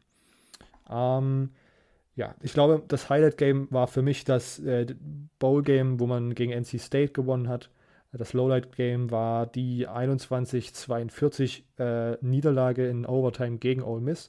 Ähm, dass man letztes Jahr solche Shootouts, in solche Shootout-Situationen gekommen ist, kam nicht häufig vor, weil die Offense an manchen Stellen wirklich sehr, sehr schwierig zum Anschauen war, weil das schon sehr, ich würde schon sagen, fast Triple-Option-haft war, was Kentucky da gespielt hat. Äh, und dann meistens auch nicht unbedingt super gut. Äh, und dann hatten sie letztens aber, letztes Jahr aber eine der besten Passing Defenses im College Football und eine der besten Defenses generell im College Football, was sie in Spielen gehalten hat. Und dann halt in einem 41-42 Niederlage gegen Ole Miss zu verlieren, ist halt äh, schwierig, wenn wir das hätte auch gewinnen können. Und äh, ist vielleicht auch nochmal eine Aussage darüber, wie schlecht äh, Ole Miss' Offense letztes Jahr war. Ähm, Recruiting-mäßig lief dann dieses Jahr ganz okay. Äh, Nummer 34 national, Nummer 12 in der SEC. Äh, das Jahr davor, 2020, war man tatsächlich äh, ein bisschen besser, war, glaube ich, Richtung 25, aber sonst ist man immer so in dem ein bisschen unter 30 Dreh gewesen mit den Recruiting Classes, also alles äh, im normalen Bereich. Die interessantesten Spieler sind für mich Four-Star-Linebacker Trevin Wallace, äh, Four-Star Wide und die beiden Four-Star Wide Receiver Christian Lewis und äh, nee, der Forster Wide Receiver Christian Lewis und der Transfer Wide Receiver Monday Robinson von Nebraska. Und warum ich diese beiden Receiver in diesem letztes Jahr fast Triple Option anarten, ausartenden Offense interessant finde, komme ich später noch zu. Äh, oder einfach direkt jetzt. Neuer OC ist nämlich Liam Cohn, ein äh, LA Rams, ehemaliger LA Rams Assistant unter äh, Coach McVay dort groß geworden und man erhofft sich so ein bisschen, dass er als OC diese Offense halt ein bisschen erneuert. Das war tatsächlich auch direkt so die Aussage äh, von äh, auf, auf, Seiten Kentuckys, dass man die Offense irgendwie anschaulicher gestalten muss, dass man äh, besser Talente irgendwie ansprechen kann als diese, wir geben einfach entweder unseren mobilen Running Back oder einen von unseren drei Running Backs den Ball. Ähm, mobilen Quarterback oder einen von den drei Running Backs den Ball. Es ist ja letztes Jahr schwierig gewesen und äh, der Quarterback, der letztes Jahr das, für, das, das Team angeführt hat und auch die letzten drei Jahre bestimmt schon. Äh, Terry Wilson ist jetzt dieses Jahr nicht mehr da. Der ist zu New Mexico getransfert und man hat jetzt deswegen eine Quarterback-Competition. Unter anderem sind da so Spieler dabei wie Bo Allen äh, oder der Ex-Auburn-Quarterback Joey Gatewood und äh, der Penn State-Transfer Bill Lewis, den man den Liam Cohn, der neue Offensive Coordinator, sich tatsächlich aus dem Transfer Portal rausgesucht hat. Deswegen ist gerade so die Diskussion, äh, ja, Joey Gatewood hat, glaube ich, letztes Jahr schon in ein paar Spielen ein bisschen Action gesehen und wäre meiner Einschätzung nach der beste Spieler, den sie da haben. Äh, aber da sich der neue OC einen Spieler aus dem Transferportal ausgesucht hat mit Will Lewis, äh, geht man dann doch schon eher davon aus, dass er starten wird, aber äh, da ist noch nichts in, äh, ja, noch nichts tatsächlich irgendwie feststehend. Wenn wir auf die Skillplayer schauen, ist vor allen Dingen, äh, ja, stechen Runningbacks und Wide Receiver hervor. Bei den Runningbacks ist es das Duo aus Chris Rodriguez Jr., der die klare Nummer 1 zu sein scheint, und Kvosier Smoke, der auch letztes Jahr schon das ein oder andere äh, krasse Big Play hatte. Bei den Wide Receivers hat man, wie gesagt, Joshua Lee und Wanda Robinson, die äh, halt wirklich von dieser passfreudigeren Offense profitieren könnten und in diesem neuen Scheme sozusagen aufgehen äh, könnten. Man bekommt auch zwei sehr erfahrene O-Liner zurück. Ähm, dahinter wird es aber so ein bisschen dünn. Die beiden erfahrenen O-Liner sind Darian Kinnard und Luke Fortner, die auch, äh, glaube ich, als Super Seniors wieder zurückkommen. Äh, ja, also letztes Jahr weiß ich noch ganz genau, da haben wir über Kentucky gesprochen und man hat gesagt, ja, mit dieser O-Line und mit dieser D-Line, das ist irgendwie ein Team, was wirklich einfach sich durch durchschieben kann, sich übers Feld schieben kann. Und da fehlt es zumindest in der O-Line, glaube ich, dieses Jahr zumindest an Tiefe und dass man da irgendwie so ein bisschen äh, dominant sein kann über einen langen Zeitraum, wird zu sehen sein. Wenn wir uns äh, ja, defensiv anschauen, äh, hat man einiges an Startern verloren, vor allen Dingen in der D-Line, aber da hat man immer noch Josh Pascal und äh, der ein sehr erfahrener Mann ist, von dem man dieses Jahr sehr, sehr viel erwartet und Mark Van Call, einer, der letztes Jahr so ein bisschen oder der diese Offseason so ein bisschen als Breakout-Kandidat gilt. Äh, dahinter wird es dann tatsächlich auch schon wieder ein bisschen schwierig, äh, halt viel Potenzial zu finden. Letztes Jahr hatte man zwar, letztes Jahr hatte man, wie gesagt, diese Recruiting Class, die so ein bisschen nach oben getickt ist und der Grund dafür war, dass man tatsächlich überdurchschnittlich viele Four-Star-Recruits hatte und unter anderem auch drei sehr, sehr starke Four-Star-D-Liner und von denen äh, erwartet man, dass man dass die dieses Jahr so ein bisschen Lücken füllen und äh, einen neuen einen Schritt nach vorne gehen und in der Defensive Line so ein bisschen die Kontrolle übernehmen. Bei den Linebackers wird es dann schon wieder auch schwierig. Man verliert Jamin Davis, einen Linebacker, der sehr, sehr wichtig war letztes Jahr in die NFL und der hinterlässt eine Lücke und so richtig hat man da keinen den Linebacker, der halt wirklich da krass die Lücke schließen kann. Äh, Trevin Wallace, dieser äh, Forster-Recruit, der wird sogar als einer der potenziellen Starter geschätzt und das ist halt immer schon äh, interessant, wenn man in der SEC einen äh, True Freshman auf Linebacker starten muss. Ähm, wenn wir im Linebacker-Core bleiben, dann hat man noch die Andre Square, der einer der erfahrensten Linebacker auf der Outside-Linebacker-Position ist und von der man auch sehr, sehr viel erwartet und der als Breakout-Kandidat geht. Im Defensive Backfield äh, hat man beide Starting-Cornerbacks verloren, aber dafür hat man Tyrell, Elijah, äh, Tyrell Asian und Yusuf Corker als Safeties, die beide als absolute Stärke dieser Defense gelten sollten. Ähm, ja, also generell hat man halt von diesem erfahrenen Team, wo man letztes Jahr hatte, in der Defense vor allen Dingen sehr, sehr viel verloren. Man hat immer noch so ein, zwei Spieler, von denen man, die wirklich sehr, sehr interessant sein können. Aber gefühlt ist da halt äh, dieses Jahr eine relativ große Lücke an dem, was man irgendwie so, ja, was man so hinterlassen bekommt. Und man hat die, man kann die, glaube ich, nicht so adäquat füllen, wie man sich das wünschen würde als Kentucky-Fan. Und offensiv muss man halt schauen, wie dieses neue Scheme äh, am Ende sich einordnet. Man hat jetzt eine ganze Offseason gehabt, was, glaube ich, auf jeden Fall schon ganz gut ist. Aber hat man den Quarterback, man hat auf jeden Fall, man hat ein gutes sozusagen Supporting Squad mit den Receivern und den Runningbacks, die ich angesprochen habe, aber äh, ohne so einen designierten Starter wird es äh, interessant. Die Players to watch sind für mich Wide Receiver Josh Ali und Josh Pascal, der Edge Rusher, weil es einfach beide zwei Kandidaten sind, die eine absolute Breakout-Season haben könnten. Und wenn wir auf den Schedule schauen, bekommt man äh, im SEC-Schedule zu Hause Mizzou, Florida, LSU, Tennessee, was schon mal nicht schlecht ist. Äh, und Louisville bekommt man als Rivalry-Game in der letzten Woche und ich glaube auch, dass man dieses Jahr trotzdem Louisville schlagen kann. Ähm, ja, also ich, für mich fallen sie auch auf Platz 4, glaube ich, in der SEC East hinter Mizzou, aber immer noch für mich, glaube ich, besser als Tennessee, weil das dieses Jahr einfach ein Haufen zusammengewürfelter Spieler ist, wo ich nicht so richtig rauslesen kann, was da passiert. Da darf Silvio gleich zukommen. Ähm, aber ja, ich glaube, letztes Jahr hatte man halt so viel Potenzial und irgendwie konnte man das dann doch nicht äh, ja, reproduzieren auf dem Feld. Ich meine, dann 5-6 zu gehen ist halt so ein bisschen ja, underwhelming, aber ich bin, ich bin wirklich interessiert, wie diese, interessiert daran, wie die Offense dieses Jahr aussieht, weil dann doch sich schon so ein bisschen dran gewöhnt hatte, dass einfach das, das Kentucky so ein bisschen das Wisconsin der, der SEC ist. Äh, Stefan, siehst du es ähnlich? Jo, also wie gesagt, ich habe ähm, ja auch Misu vorhin eingeordnet. Ähm, eigentlich selben Gründe wie du so ein bisschen, Robert. Klar, Quarterback-Position immer noch die Frage, wer wird denn jetzt wirklich Starter werden? Wie wird die neue Offense ausschauen? Ähm, wird es wirklich in Jahr 1 schon so laufen, wie sie sich vielleicht vorstellen? Ähm, deshalb für mich auf Platz 4, klar, immer noch vor Tennessee. Ähm, wie gesagt, wilder Haufen, natürlich auch irgendwie ähm, war das dann doch ein bisschen zu viel, einfach auch mit den McDonalds-Taschen und was da alles dann noch war. Aber ähm, die sollte man dann doch ganz klar besiegen, glaube ich.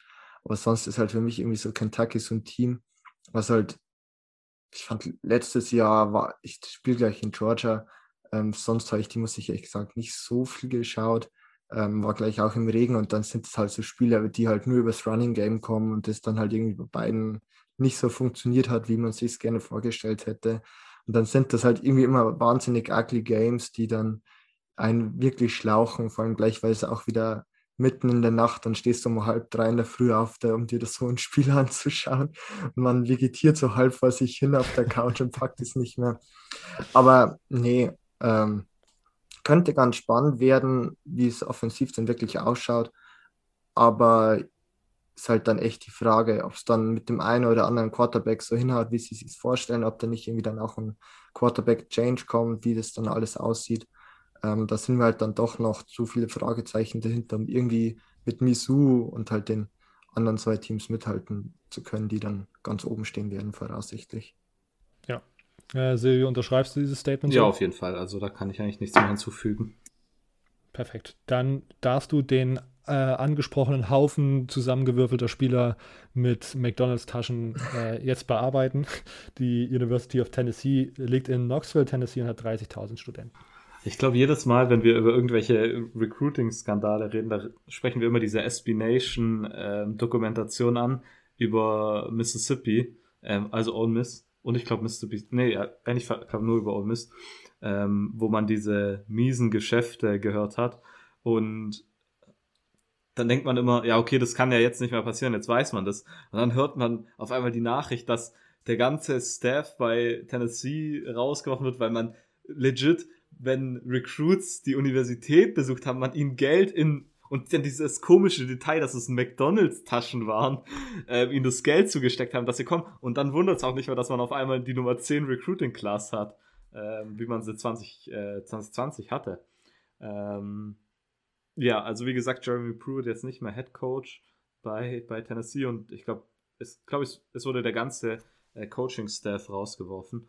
Ähm, Danny White, also Philip Fulmer ist auch als Athletic Director, war ja langjähriger Head Coach bei Tennessee, ich glaube 17 Jahre lang ähm, oder sogar länger. Und dann wurde er Athletic Director und dann hat man ihn natürlich auch, oder er, ich glaube, er ist gegangen einfach, oder ich, ich weiß, ob er gegangen wurde. Gegangen worden. Ja, gegangen worden. Ähm, dann hat man Danny White geholt, der war Athletic Director bei UCF und hat da ja offensichtlich mit Josh Heupel einen ziemlich guten Hire gemacht, nachdem man Scott Frost verloren hat. Ich glaube, dass er zu der Zeit schon Athletic Director war. Ähm, und er dachte sich, ja, okay, hat einmal funktioniert, also warum nehme ich Josh Heupel nicht einfach nochmal? Und er hat gesagt, ja, okay, das mache ich. Und Josh Heupel steht jetzt so ein bisschen da wie Elijah Trinkwitz. Ähm, oder Elijah Trinkwitz. Ähm, er war bei UCF so ein bisschen in so ein gemachtes Bett reingelegen. Bei Scott Frost hatte das Team perfekt aufgebaut und er ist dann gekommen und hatte direkt Erfolg. Ich glaube, er ist dann in den drei Jahren 28 zu 8 gegangen. Aber man muss auch sagen, dass er über also dass es in den Spielen ziemlich gut läuft. Also lief, also er war bei UCF wirklich ein guter Head Coach und ich glaube, er ist auch ein guter Mann. Und mir gefällt auch den Coaching-Staff, der er aufgebaut hat. Ähm, er hat zum Beispiel, ähm, er hat, ich habe ja die ganzen Transfers offen. Deshalb, und das sind ein paar. er hat zum Beispiel Joey Halsey als, als, als Quarterbacks-Coach geholt, der bei UCF als Quarterbacks-Coach war. Ähm, und lauter so bekannte Leute aus seinem eigenen Coaching-Staff hat er mitgenommen. Und dann zum Beispiel als Defensive Coordinator hat er Tim Banks geholt, der Co-Defensive Coordinator bei Penn State war, die letztes Jahr, äh, könnt ihr in unserer Big Ten-Folge mit äh, Julian Barsch nachhören, der da drüber geredet hat. Die Defense von Penn State war letztes Jahr im nationalen Ranking sogar relativ gut, obwohl es so eine schlechte Saison war. Ähm, und allgemein die Penn State Defense war immer gut und er hat da einen großen Anteil daran gehabt. Und die hat man jetzt als Defensive Coordinator holen können und ich glaube, das ist relativ wichtig gewesen. Okay, blicken wir vielleicht noch kurz auf die letzte Saison, weil die war auch ohne den Skandal ziemlich schlecht. Äh, man ist 3-7 gegangen. Man ist mit zwei Siegen gegen äh, South Carolina und Missouri in die Saison gestartet, aber dann ging es bergab und man hat dann erst im zweitletzten Spiel gegen Vanderbilt wieder gewonnen. Und da war es eigentlich schon klar, dass Jeremy Pruitt wahrscheinlich gehen muss, und dann kam noch der Skandal dazu und dann dachte man, ja, puh, also jetzt kann man es nicht mehr aufhalten und gibt uns vielleicht gerade auch einen guten Grund. Ähm, und finde ich auch ein bisschen schade tatsächlich, dass es nicht funktioniert hat. Jeremy Pruitt war eigentlich so ein hoher, hoch gehandelt und ich glaube, bei Tennessee war man, ich glaube, man wollte am Anfang andere Leute haben, aber am Ende war man dann relativ zufrieden, dass man halt so einen hohen Namen bekommen hat. Aber ich meine, es, Nick Saban Assistants scheinen nicht richtig zu funktionieren, also außer ein paar Ausnahmen natürlich, aber tough, tough Ding. Ähm, Lowlight war, boah, eigentlich die ganze Saison war ein Lowlight, um ehrlich zu sein. Das Highlight war wahrscheinlich der Sieg gegen Missouri, der dann doch relativ deutlich war. Ähm, ja. Okay, gucken wir auf die Saison. Es gab, ich glaube, wir haben über die letzten Previews immer mal wieder gehabt, dass irgendein Team einen Tennessee-Transfer hatte und wir haben immer wieder erwähnt, dass Tennessee, Tennessee so einen Ausverkauf hatte. Deshalb, falls ich jetzt irgendwelche ähm, Transfers vergesse, dann ja, ich versuche die wichtigsten zu nennen und da gibt es einfach so viele. Die Seiten, die die aufzählen, die sind so ewig lang. Ich weiß nicht genau, was die Zahl am Ende war, aber das ist unglaublich, auch wie viele ähm, Commits der, äh, der 20er Klasse einfach äh, der 21er Klasse einfach gesagt haben, ja, ich, ich ziehe meinen NIL zurück und ich gehe jetzt da und dahin. Ähm, war ziemlich krass. Okay, also in der Offense hat man tatsächlich in, in der, bei der Quarterback-Position mal anfangen, da hat man einige Transfers tatsächlich bekommen. Man hat Virginia Tech Quarterback Hendon Hooker bekommen. Ähm, man hat, ähm, dann hat man auch noch äh, hier Joe Milton von Michigan, den Quarterback, als Transfer bekommen. In der Recruiting Class hat man Caden Salter, das war ein ziemlich guter, hochgerankter Quarterback Forster. Ähm, den hat man auch noch bekommen und dann hat man zusätzlich natürlich noch Harrison Bailey und Brian Mora. Also eigentlich an sich ist es jetzt nicht der untalentierteste Quarterback-Room, was schon mal positiv ist. Allgemein die Recruiting-Class war aber im Gegensatz natürlich zu der 2020er-Klasse nicht so gut. Also 2020 hat man diese Top 10 Recruiting-Class gehabt und jetzt hatte man Nummer 31, wo man deutlich schlechter recruited hat, aber ja, da vielleicht Aaron Willis ist ein sehr, sehr interessanter Mann. Das war der Top-Recruit. Ähm, Linebacker ähm, war ein Forster, ähm, kam aus Virginia. Äh, man hat im eigenen Staat überhaupt nicht gut recruited. Den besten Recruit aus dem eigenen Staat, den man geholt hat, war der Nummer 8 Recruit aus Tennessee. Ähm, ein ziemlich schlechtes Zeichen natürlich, aber ich meine, ähm, Josh Heupel hatte jetzt nicht so viel Zeit auch zu recruiten. Und am Ende haben, sind dann, glaube ich, halt viele Spieler zurückgesteckt, die wahrscheinlich das Geld eingesteckt haben. Das finde ich das, das Abgefahrenste. die haben wahrscheinlich bei jedem Recruiting-Trip zu Tennessee sich das Geld eingesteckt haben und gesagt, ich committe, ich committe, haben committed und dann ist das Ding, Mono, Ding Haus zusammengefallen und sie haben, dachten sich, ja, nice, jetzt muss ich da doch nicht hin und habe das Geld trotzdem. Ähm. Wenn ich kurz ergänzen würde, ich würde es echt lustig finden, wenn sich irgendjemand mal denkt, so irgendwie so ein lokaler Franchise-Owner von irgendeinem so McDonalds-Laden, er, er sponsert irgendeinen von den Spielern einfach nur just for the trolls. Ja, das wäre oh, auch ja, ganz lustig. Jetzt, jetzt, jetzt natürlich alles möglich. Dann die Price Oder, Young 800.000 äh, Dollar Endorsements, ja. die der schon bekommen hat. Werde, oder Quinn, Ü ja, Quinn, Quinn Ius, der jetzt, oder Urs, ich weiß gar nicht, wie es ausspricht, ja, der jetzt der jetzt auch wahrscheinlich schon geht, weil er Ja. safe doch seine Mille bekommt. Ja. Lieber ist ja Highschool. Ich meine, klar, der wird wahrscheinlich nicht dumm sein. Der ist ja auch sportlich ganz, ganz gut natürlich als Ja. äh, bester Quarterback von des äh, Class of 20, Und all, all 22, time, aber trotzdem. all time eventuell sogar, was Ja. Recruiting Ranking angeht. Ähm, wir reden über, übrigens über den Ohio State Quarterback Recruit. Aber das ist eine andere Sache. Darüber haben wir tatsächlich auch mit Julian Barsch geredet. Ähm, ich bin in den letzten Folgen so dreckig, was das Pluggen von unseren Episoden angeht. Ähm, das ist abgefahren. Bin stolz auf dich. Ja, danke. Ich, ich, Marketing, Marketing-Experte.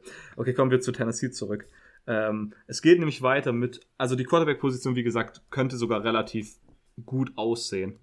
Ähm, aber bei anderen Positionen sieht es nicht wirklich gut aus. Äh, Josh Palmer als Wide Receiver ist weg, aber der ist getrennt, äh, ge, ja, ich glaube, der müsste graduated sein. Ähm, und ist weg. Dann hat man, ich, ich, ich rufe das tatsächlich jetzt mal kurz auf. Ähm, dann hat man verloren Brandon Johnson, der ironischerweise zu UCF getransfert ist. Ähm, ähm, dann D'Angelo Gibbs kommt einfach nicht zurück. Ähm, und sonst hat man hier auch wenig Returning Starters in der, auf der Wide Receiver Position. Ähm, Ja- Jalen Hyatt und Willis Jones Jr. sind hier die einzigsten, die man ähm, ähm, nennen, nennenswert hat in der Offense. In der Offense hat man allgemein nur zwei Returning Starters. Ich glaube, das sagt schon irgendwie alles über die Situation aus. Ähm, dann verliert man auf äh, Running Back Eric Cray. Eric Cray transfer zu Oklahoma. Man verliert auf ähm, Running Back auch noch äh, Ty Chandler, der zu North Carolina transfert. Ähm, ja, so hat man schon mal zwei, zwei wichtige, die zwei Leading Rusher von letztem Jahr verloren. Ähm, Und auf Quarterback übrigens Jared äh, Guarantano natürlich zu Washington State getransfert. Auch ein, auch ein großer Transfer gewesen. Äh, man hat Jabari Small als vermutlichen ähm, Starting Running Back, der letztes Jahr der Nummer 3 Rusher war. Ähm, ja, aber natürlich auch da einen ziemlich, äh, ziemlich nie, ja, ziemlich wichtigen Verlust, wenn man seine zwei besten Running Backs verliert. Auf ähm, in der Offensive Line verliert man zwei wichtige Tackles mit Jameer Johnson, der zu Texas A&M getransfert ist, und zu Wanya Morris, der ebenfalls zu Oklahoma gegangen ist, und dann graduated auch noch Trey Smith, der in der NFL jetzt ist. Ähm, ja, da verliert man mal drei wichtige O-Liner. Natürlich, Kate Mays kommt zum Glück zurück, der ja von Georgia zu Tennessee getransfert sein müsste letztes Jahr ähm, der sich gegen die NFL entschieden hat und jetzt nochmal zurückkommt. Das ist einer von den zwei Startern, die zurückkommen, mit Donnell Wright auch in der O-Line. Ähm, ja, ich glaube, die beiden werden letztes werden in der kommenden Saison sehr, sehr wichtig sein. Das sind jeweils der Left Tackle und der Right Tackle. Aber sonst rücken da dann halt einfach die Backups jetzt nach. Ähm, und ich glaube, das wird eine ziemlich miese Angelegenheit unter Umständen. Ähm, ja, viel, viel mehr will ich über die Offense eigentlich nicht sagen. Wie gesagt, man verliert so viel wichtige Spieler via Transfer. Wenn man jetzt aber in die Defense geht, da geht es mit den Transfers direkt weiter. Ähm, wahrscheinlich die, der, der größte Verlust ist wahrscheinlich Henry Toto, der zu, jetzt zu Alabama einfach transfert. Kann man auch mal machen. Und Quavarius Crouch, der zu Michigan State transfert, was mich sehr freut. Ähm, kann man auf jeden Fall auch mal machen. Ähm, und sonst verliert man auch hier wirklich wichtige Spieler, auch nicht die größten Namen, aber Leute, die einfach gestartet haben, die Plays gemacht haben, ähm, sind weg. Man hat jetzt noch fünf Returning Starters in der Defense. Das Gute ist, dass man vor allem in der Defensive Line wichtige Leute zurückbekommt, zum Beispiel Alonte Taylor und ähm, Trevin Flowers, beides Defensive Backs, die sehr, sehr gut waren. Ähm, das ist auf jeden Fall wichtig.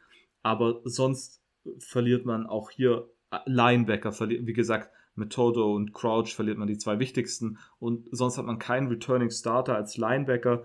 Ähm, tatsächlich der Leading Tackler, der kommt, wieder zurückkommt, ähm, ist Jeremy Banks auf Linebacker mit 38 Career Tackles, ähm, was ziemlich, ziemlich, eigentlich ziemlich übel ist. Also da will ich gar nichts drüber sagen. Ähm, ich glaube, dass hier tatsächlich die Freshmans, die True Freshmans direkt ähm, davon aber profitieren kann. Wie gesagt, der angesprochene Aaron Williams, der Willis, der Top-Recruit, könnte da direkt reinrutschen. Ähm, Martavius French ähm, ist, glaube ich, ein, ein Redshirt ähm, der da auch äh, reinrutschen könnte. Also ähm, ich glaube, man wird im kommenden Jahr ein ziemlich junges Team haben, äh, das irgendwie versuchen wird, die Sache gut zu machen. Man bekommt auch Transfers in der Defense zu einem mit äh, Cornerback Brandon, ich glaube, der ist Turnage, der von Alabama kommt und äh, Linebacker Juwan Mitchell, der Juwan Mitchell wahrscheinlich irgendwie da Spielzeit bekommen wird in der Defense, äh, auf der Linebacker-Position. Aber das sind jetzt beides Spieler, die als Recruits relativ hoch gerankt waren, aber bei ihren Teams nicht wirklich so zum Einsatz gekommen sind. Ähm, mal, mal schauen, ob die die Sache irgendwie in eine richtige Position rücken können. Ähm, das größte Plus in der Defense ist neben den, neben den Defensive Backs ist wahrscheinlich, dass man in der Defensive Line fünf Spieler hat, die das Super Senior Jahr sich genommen haben. Und auch wenn man hier einen Starter verliert hat, wird hier wohl viel auf Omari Thomas ähm, gelegt. Das, das habe ich bei vielen Blogs gelesen, dass ähm, viele erwarten, dass er im kommenden Jahr eine Breakout-Season haben wird. Und ich glaube, das könnte relativ interessant sein. Ja, ich meine, was, was soll man jetzt im kommenden Jahr von, von Tennessee erwarten? Ich glaube, nicht viel, muss man direkt sagen. Ich glaube, der fünfte Platz ist so das einfach, wo ich glaube, wenn ich es richtig bei euch gehört habe, auch ihr Tennessee so sieht, dass sie so an der Bowl-Game-Grenze, äh, irgendwie rum, rumkämpfen, so die 6-6 erreichen, 7-5 vielleicht, wenn es gut läuft. Aber ich meine, man spielt gegen Pittsburgh als äh, Non-Conference-Game und dann hat man noch äh, Bowling Green und Tennessee Tech. Das sind auf jeden Fall zwei einfache Spieler, die man eigentlich gewinnen sollte. Und dann spielt man noch als viertes Non-Conference-Game gegen South Alabama. South Alabama sollte dieses Jahr nicht wirklich so gut sein. Ähm, wenn ihr darüber mehr lernen wollt, Mighty Five Podcast, die beste Anlaufstation für euch. Ähm, man hat mit Ken Warmack, hat South Alabama einen interessanten neuen Headcoach geholt, der bei Indiana letztes Jahr Defensive Coordinator war und da was sehr, sehr Gutes aufgebaut hat mit South Alabama, mit Major Applewhite als Offensive Coordinator und Jake Bentley als Quarterback. Also ich sag's mal so, Tennessee ist, ist ich glaube, South Alabama wird nicht gut eingeschätzt im kommenden Jahr, aber die Defense könnte wirklich im kommenden Jahr bei Tennessee so ein bisschen ein Problem sein. Und ich glaube, wenn es da Jake Bentley mal auf einmal ballen sollte, dann könnte das übel ausgehen. Ich meine, ähm, Stefan kann ja vielleicht äh, die Jake Bentley Qualität äh, war doch damals bei, bei, der war doch davor bei, nee, war der bei, war der bei Georgia? Bei South Carolina. Ah, bei South Carolina, Carolina war der, ja. Ich habe den jetzt vertauscht mit äh, Jacob Easton, sorry. Ja. ja. natürlich fast das gleiche. Ähm, ja, sonst spielt man at Florida, was schwierig ist. Man kriegt dann auch noch klassisch noch Alabama reingedrückt, auswärts. ähm, mm. Ole Miss als, als aus der, also aus der West. Ähm, also ich glaube, der, der, der Schedule sieht nicht ziemlich nice aus. Deshalb wird es, glaube ich, im kommenden Jahr wirklich keine gute Saison. Ich bin eher gespannt, wie das so in, auch hier in zwei Jahren oder so aussieht. Ähm, ja, ich, ich weiß nicht. Also wäre ich Tennessee-Fan und ich weiß, dass es da ja ein paar gibt in Deutschland, äh, würde ich mich nicht auf die kommende Saison freuen. Ich glaube, dem würde ich so zustimmen. Aber ich muss auch ganz ehrlich sagen, ich finde es lustig, wie du betont hast, dass der Quarterback-Room so talentiert ist, weil ich ganz genau weiß, dass wir letzte Offseason da auch drüber gesprochen haben, wie viel, wie talentiert dieser Quarterback-Room ist. Und am Ende kommt dann halt so eine 3-7-Saison raus. Äh, und keine Ahnung, das, ich möchte South Alabama im Hinterkopf behalten, weil ja Tennessee doch in den letzten zwei Jahren gezeigt hat, sie sind, äh, sie lassen gerne gern den ein oder anderen Win dann auch einfach mal sein und verlieren ja gegen so random Teams. Äh, Stefan, was äh, ist dein Bauchgefühl zu Tennessee? Ja, also für Tennessee sieht es halt nicht gut aus, ganz klar. Ähm, ist jetzt für mich als für mich jetzt vielleicht oder wahrscheinlich auch für dich, Robert, jetzt nicht so, dass es sagt, oh schade, schade um das College und um die Fans, dass die jetzt da so ein paar Jahre wahrscheinlich so ein bisschen mit, mit dem Schmerz leben müssen. Ich denke, ich weiß gar nicht, wie, ob die viele Penalties bekommen haben seitens der NCAA, ob da irgendwas gekommen ist oder seitens der SEC aufgrund oder ob die kompletten Coaching Changes das dann schon irgendwie so ein bisschen egalisiert haben.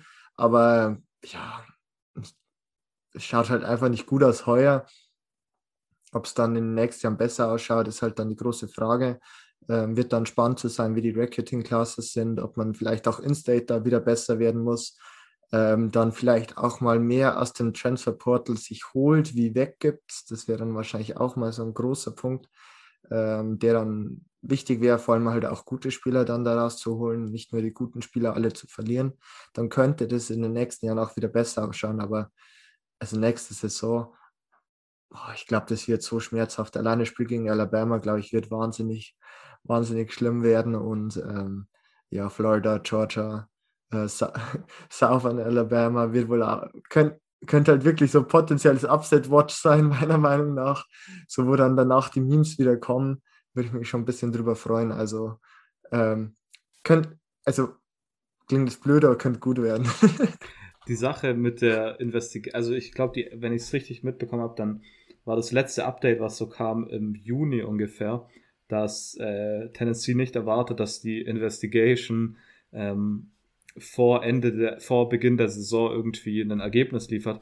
Und zwar ist es wohl einfach so, dass die ganze Sache so kompliziert ist, dass es da so viel ineinander versch verschobene äh, Sachen passiert sind, dass, dass es wirklich so ist, ich weiß nicht, also es gibt da irgendwas, so ein Sprichwort mit, mit Rabbit Hole, going down the Rabbit Hole, wo es einfach, du immer weiter runter gehst und es gibt, du findest irgendwie immer wieder was Neues.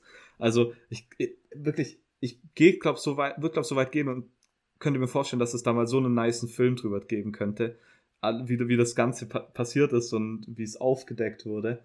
Ähm, ich glaube, dass da, ich glaube, dass Tennessee am Ende wahrscheinlich so ein self-imposed äh, New Year's äh, Bowl Ban sich nimmt, so wie es glaube Missouri auch gemacht hat, als das mit ihrem Teaching-Skandal war. Ähm, einfach sagen, okay, wir spielen jetzt zwei Jahre kein Bowl-Game mehr und dann vielleicht noch gut wegkommen mit ein paar Geldstrafen. Ich glaube, das könnte noch richtig interessant werden, auch was sie da mit äh, Brian Niedermeyer, der, der Tight Coach, der da ja ganz, ganz groß im Spiel war, ähm, für, für persönliche Strafen geben, ob die irgendwelche Coaching-Bands bekommen oder so. Ich meine, ich glaube, Brian Niedermeyer wurde jetzt nirgendwo unter Vertrag genommen. Ähm, ja, ich glaube, das wird, ich glaube, das wird mal verfilmt werden. Aber ich meine, das Geld muss halt auch von irgendwoher kommen und ich glaube nicht, dass die University of Tennessee das aus ihren eigenen Taschen macht, weil dann hast du wahrscheinlich noch irgendwie einen, einen ähm, ja, so ein, wie nennt man das sonst? So einen Ölmogul ja, genau. dahinter, oder irgendwie so, ja. oder einen, der ganz dubiose Geschäfte macht, ja. irgendwie so. Irgendwie so ein Tennessee Booster, der irgendwie in seiner, irgendwo im Ausland lebt und immer Geld rüber schippt. in den, in den Mac Über die Caymans. Ja, so eine richtige, wie so ein Kartell schon fast. Aber, sehr interessant. Ich meine, mir müsste man auch viel Geld zahlen, dass ich nach Tennessee ziehen würde. Also verstehe ich es auch irgendwie ja. ein bisschen.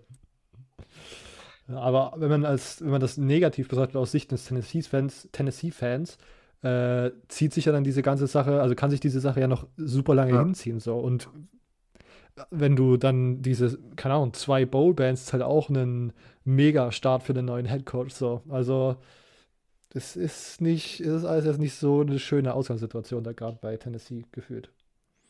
Ähm, bevor jetzt Stefan endlich zu seinen äh, Daugs kommen kann, äh, mache ich mit den Florida Gators den, das vorletzte Team äh, durch.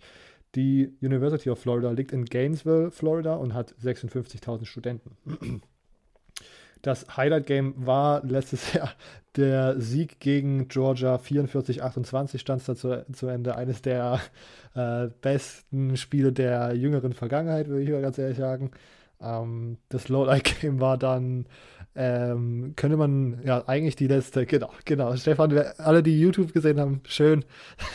Entweder das Shoe-Throw-Game oder man kann auch einfach die letzten drei Spiele benutzen, wo man dann erst gegen LSU, dann gegen äh, Alabama und dann gegen Oklahoma verloren hat. Das waren, ja, das waren traumatische Ereignisse, vor, angefangen mit einem fliegenden Schuh. Ähm, dass das sowas mal passiert, hätte man, ja, hätte ich es auch nicht geglaubt. Hätte mir das jemand vor der Saison erzählt. Ähm, interessant, dass der Spieler, also die, nee, Quatsch, die Recruiting Class als erstes war auch dann tatsächlich relativ ernüchternd.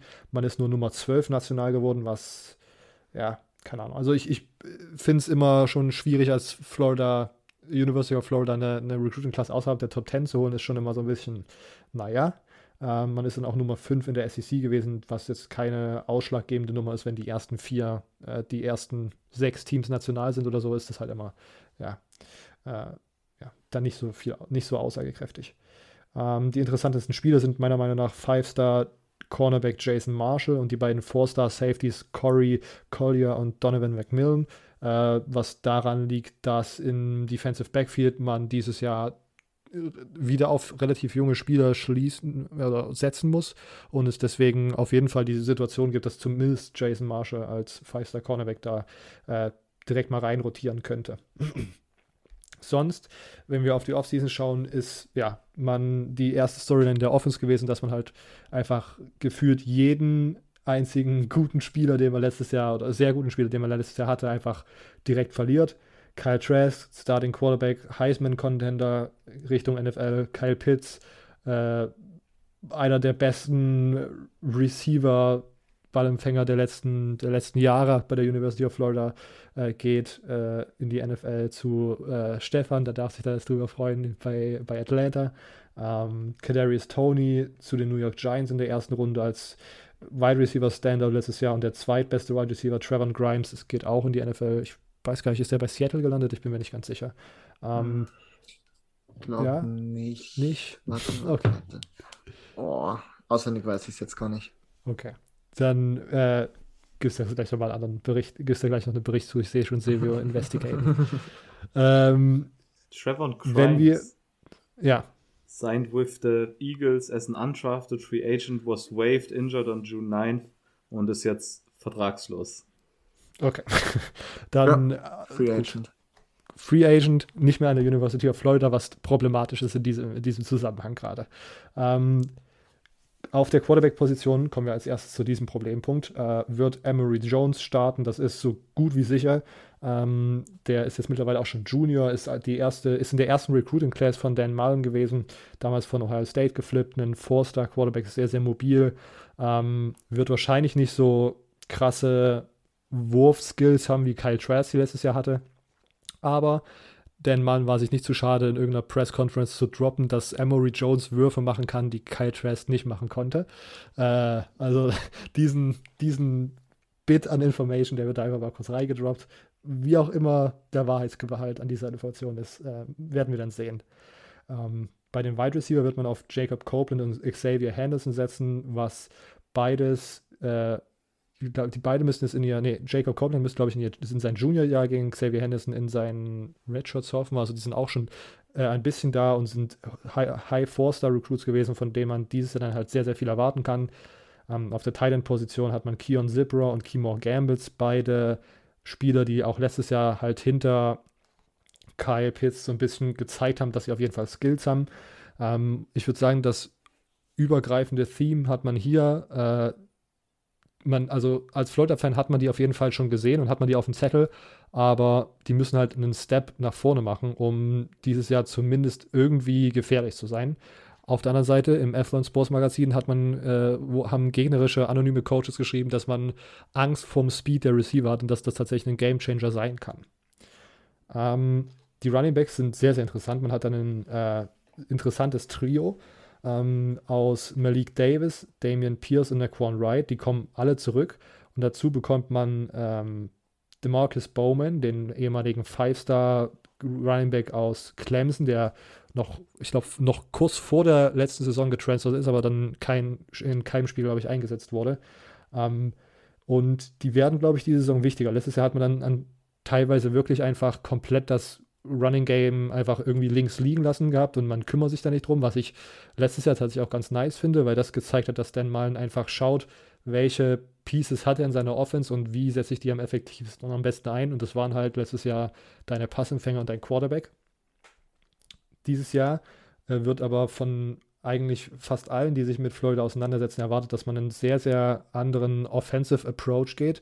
Und zwar nicht mehr so pass-heavy wie letztes Jahr, sondern man viel mit Quarterback-Runs und irgendwelchen äh, Read-Options und Quarterback-Options und so äh, arbeitet, wo man sozusagen auch die Athletik von ähm, Emory Jones einsetzt, die man halt als zusätzliche Waffe dort auf der Quarterback-Position stehen hat. Ähm, die O-Line sollte dieses Jahr keine Schwäche sein und ist okay besetzt, aber vielleicht ist sie nicht so tief, wie man sich das von einem, von einem SEC-Contender-Team wünschen könnte, wünschen dürfte. Ähm, ja, es ist der Spieler, den ich hier heraus, äh, her, her, herausnehmen würde, ist, ist Stuart Reese, der Center, der ist der erfahrenste Mann und könnte vielleicht sogar für den Draft interessant werden. Ähm, in der Defense muss halt unbedingt was verbessert werden. Letztes Jahr hat man 30,8 Punkte pro Spiel zugelassen. Das waren die meisten Punkte einer Florida Defense seit dem Zweiten Weltkrieg, also ein historisches Tief, was man da letztes Jahr hatte.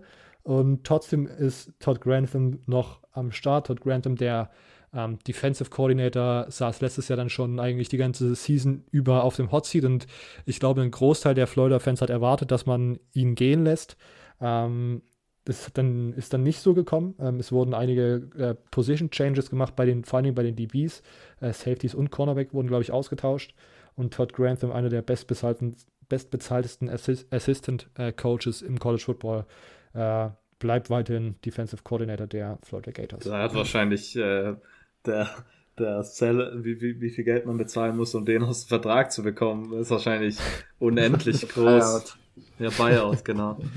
äh, naja, aber keine ja. Vielleicht ist es da auch wieder die Devise gewesen, wenn man nicht weiß, wen man sich sonst holt, dann lässt man lieber nochmal ein Jahr, äh, lässt man lieber noch einmal ja, ein Jahr und guckt, was draus wird. Ich bin gespannt. Ähm, man hat auf jeden Fall dieses Jahr wieder sehr, sehr viel Talent, glaube ich, in der Defense. Das war, ja, gefühlt waren das letztes Jahr auch alle Spieler, die schon da waren, aber die halt ihr erstes Jahr so in diesen Rollen gespielt haben. Und jetzt mit einer Offseason dazu habe ich da tatsächlich auch relativ hohe Erwartungen oder zumindest die Erwartung, dass man nicht mehr 30 Punkte pro Spiel zulässt. Ähm, in der D-Line hat man einen ehemaligen Five-Star Defensive Tackle, Gervin Dexter, der letztes Jahr schon äh, gut gespielt hat und von dem man wirklich sehr, sehr viel erwartet. Brandon Cox ist ein ehemaliger Georgia Edge Rusher gewesen, der letztes Jahr schon sehr, sehr gut gespielt hat und von dem man auch nochmal ordentlich was erwartet. Und Zachary Carr dann in Defensive End, auch hier sehr, sehr super talentiert und äh, ja, also die D-Line sollte dieses Jahr auf jeden Fall sehr, sehr improved sein. Bei den Linebackers hat man Ventrell Miller, der letztes Jahr eines der äh, absoluten Linebacker-Highlight-Reel-Producer war, dort also mit permanenten irgendwelchen komplett absurden Hits. Ähm, äh, Mohamed Diabate ist ein sehr, sehr mobiler Linebacker, der auch viel in Coverage gearbeitet hat, der mir sehr gut gefallen hat. Und Derek Wingo äh, ist, glaube ich, jetzt ein Sophomore, der da ja auch in die, in die Rotation reinkommen kann und von dem man auch, wie gesagt, relativ viel erwartet. In der Pass-Defense, ich habe es schon angesprochen, hat man Cornerbacks und Safeties-Coaches ausgetauscht. Ähm, die DBs, wie gesagt, sind relativ jung ähm, und man, der Kern wird wohl Kair Elam und Trey Dean sein. Kair Elam, ein Cornerback, der ab diesem Jahr, glaube ich, draft eligible ist und deswegen äh, tatsächlich um einiges spielen kann. Und Trey Dean ist ein Safety, der letztes Jahr schon sehr, sehr gut gespielt hat. Und ja, wie gesagt, so ein bisschen der Captain des Defensive Backs, äh, Backfields werden muss. Players to watch sind für mich Emery Jones und Keir Elam. Ähm, und das generelle Resümee ist, glaube ich, wir kommen gleich auf Georgia zu sprechen, aber ich sehe nicht, wie sie, oder ich sehe keinen klaren Weg, dass sie das dieses Jahr wiederholen können, diesen Sieg gegen Georgia. Ich glaube, das war letztes Jahr äh, eine gute Situation, dass da so viele äh, Puzzle-Pieces in sich gegriffen haben und dass dann oft an dem, an dem an dem Wochenende auch noch die Defense so gestruggelt hat mit Verletzungen und so weiter und so fort. Äh, und deswegen glaube ich, dass man dieses Jahr wieder Zweiter in der SEC East wird. Ähm, und man, ja, wie gesagt, vor allen Dingen defensiv halt äh, ganz gut und auch äh, ist und sich einiges improven kann. Aber es hängt halt wieder so viel von dem Fragezeichen Emery Jones ab. Wie gut greift dieses neue Offensivsystem? Funktioniert es so gut, wie sich das denn mal jetzt gerade wünscht? Äh, oder muss man dann irgendwelche keine Ahnung, Umstrukturierung während der Saison machen, was halt immer sehr, sehr schwierig ist. Und ja, also es sind auf jeden Fall dieses Jahr wieder einige Fragezeichen mehr da als letztes Jahr gefühlt. Und deswegen sehe ich am Ende nur den Platz Nummer zwei in der SEC East und am Ende national. Ich kann mir trotzdem vorstellen, dass irgendwie so eine 9-4-Saison werden kann, 9-3. Ähm, und man hat wieder Alabama im, äh, wenn wir auf den Schedule schauen, hat man Alabama, die man dann zwar zu Hause bekommt, aber es ist halt immer noch Alabama als Cross-Division-Matchup. Man hat LSU auswärts dieses Jahr, ähm, Mizzou und Kentucky auswärts, was, wie gesagt, ich gehe davon aus, dass die schlagen, aber man hat auch in Vergangenheit des Öfteren mal gegen Mizzou und Kentucky äh, keine klaren Wins geholt. Und ja, also vielleicht habe ich jetzt hier als Upside-Watch dieses Mizzou-Game, weil wir über Mizzou gesprochen haben, dass die halt sehr, sehr gut sind, aber ehrlich gesagt äh, sehe ich äh, dieses Jahr die SEC-Niederlagen bei Alabama. Also sehe ich Niederlagen gegen Alabama, LSU und wahrscheinlich Georgia und den Rest darf man auf jeden Fall gern gewinnen, um den zweiten Platz in der, in der SEC East zu, zu sichern. Äh, Stefan, als erstes äh, frage ich dich, äh, deine, deine Georgia-Fanbrille abzusetzen und äh, mir ein halbwegs neutrales Fazit zu meiner Georgia, äh, zu meiner Florida-Analyse zu geben. Also nee, ich versuche es wirklich so neutral wie möglich zu gestalten, das Ganze. Ich muss sogar sagen, dass ich glaube, das könnte echt cool werden mit Emery Jones, Dan Malen, die Offense obwohl ich halt da irgendwie so gefühlt den Hype, den man irgendwie schon wieder mitbekommt, wo er, glaube ich, schon wieder als Top Quarterback in der ganzen SEC von PFF oder irgendwie so eingestuft wurde, wo ich mir auch dachte, ja, ja gut, kann man so sehen, muss man aber nicht. Ähm, aber ich würde sogar sagen, ich glaube, LSU könnte man schlagen. Bin oh, ich vielleicht okay. sogar ein bisschen optimistischer wie du. Hm. Ja, Georgia hoffe ich natürlich eher auf den Sieg. Georgia ist auch ganz klar. Ähm, Alabama, ja, ganz ehrlich, ich glaube, ich würde mich sogar freuen, wenn Florida irgendwie Alabama schlagen würde. Aber, aber ob das halt so wahrscheinlich ist, ist halt die große Frage. Ich muss halt aussagen, ich, ich, ich weiß irgendwie selbst nicht so ganz, was ich von Alabama diese Saison halten will. Klar, Bryce Young wird seine Sache sicher gut machen, aber ob er jetzt so wahnsinnig gut wird und natürlich auch äh, ohne Steve Sarkisian, wie wird die neue Offense, sind halt für mich schon ein paar Fragezeichen, die man vielleicht auch ausnutzen könnte seitens Florida. Aber du hast es halt schon gesagt, also es sind halt dann doch leider ein paar Aus- oder Abgänge, besser gesagt, mit Kyle Pitts, der so wahnsinnig dominant war, wahrscheinlich der beste Spieler, würde ich sagen, nach Tim Tebow, den Florida vielleicht die letzten zehn Jahre hatte ungefähr. Glaube ich, kann man so argumentieren auf jeden Fall. Und ähm, ja, auch defensiv natürlich auf Cornerback ähm, bisschen was verloren. Ist halt dann doch wahrscheinlich, um ganz, ganz, ganz oben mitzuhalten, vielleicht zu viel, was man nicht sofort kompensieren kann, was vielleicht heuer und nächste Saison dauert.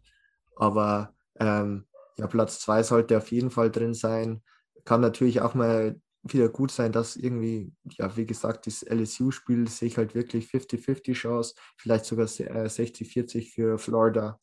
Ähm, dann, dann könnte es, denke ich mal, auf jeden Fall für ein gutes Bowl-Game äh, auf jeden Fall reichen und das, glaube ich, sollte auch der Anspruch sein. Playoffs sind vielleicht unrealistisch, also da müsste man wohl schon sehr, sehr optimistisch sein, aber alles andere ähm, ist auf jeden Fall drin, denke ich mal. Ja. Ja, es kommt halt wirklich darauf an, wie diese Fragezeichen sich am Ende, am Ende auflösen. Und wenn das Best-Case-Szenario irgendwie rauskommt, dann kann man vielleicht dann, kann man doch die East gewinnen, aber dann, wie gesagt, muss halt wirklich das Best-Case-Szenario eintreten. Und äh, ja.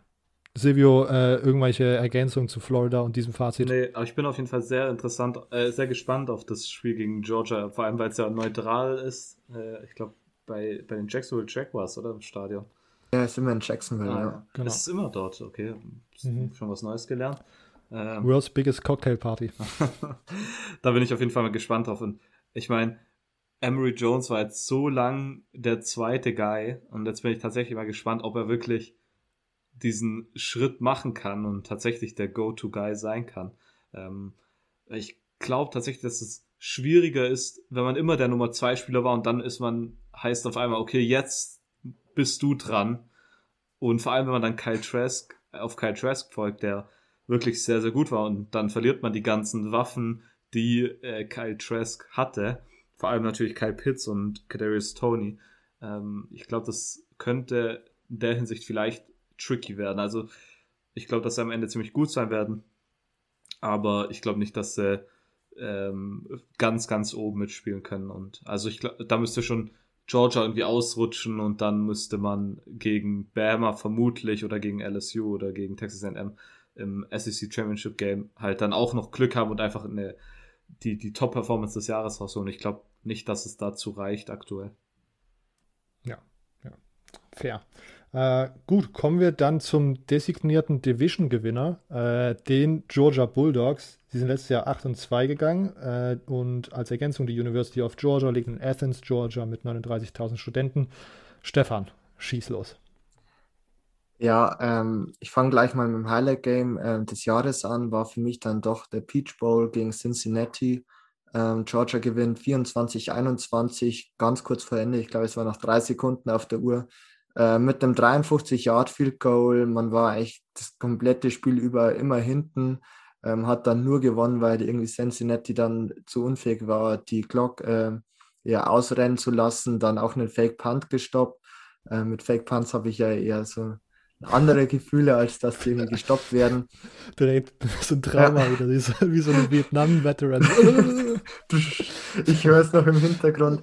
Ähm, natürlich, was man vielleicht so ein bisschen als äh, Fan natürlich auch der deutschen Spieler im College Football sagen muss, ähm, Aziz Ocholari hat äh, Lorenz Metz den Left Tackle von äh, Cincinnati leider komplett zerstört. Ich glaube, insgesamt 3-6 waren es dann doch am Ende.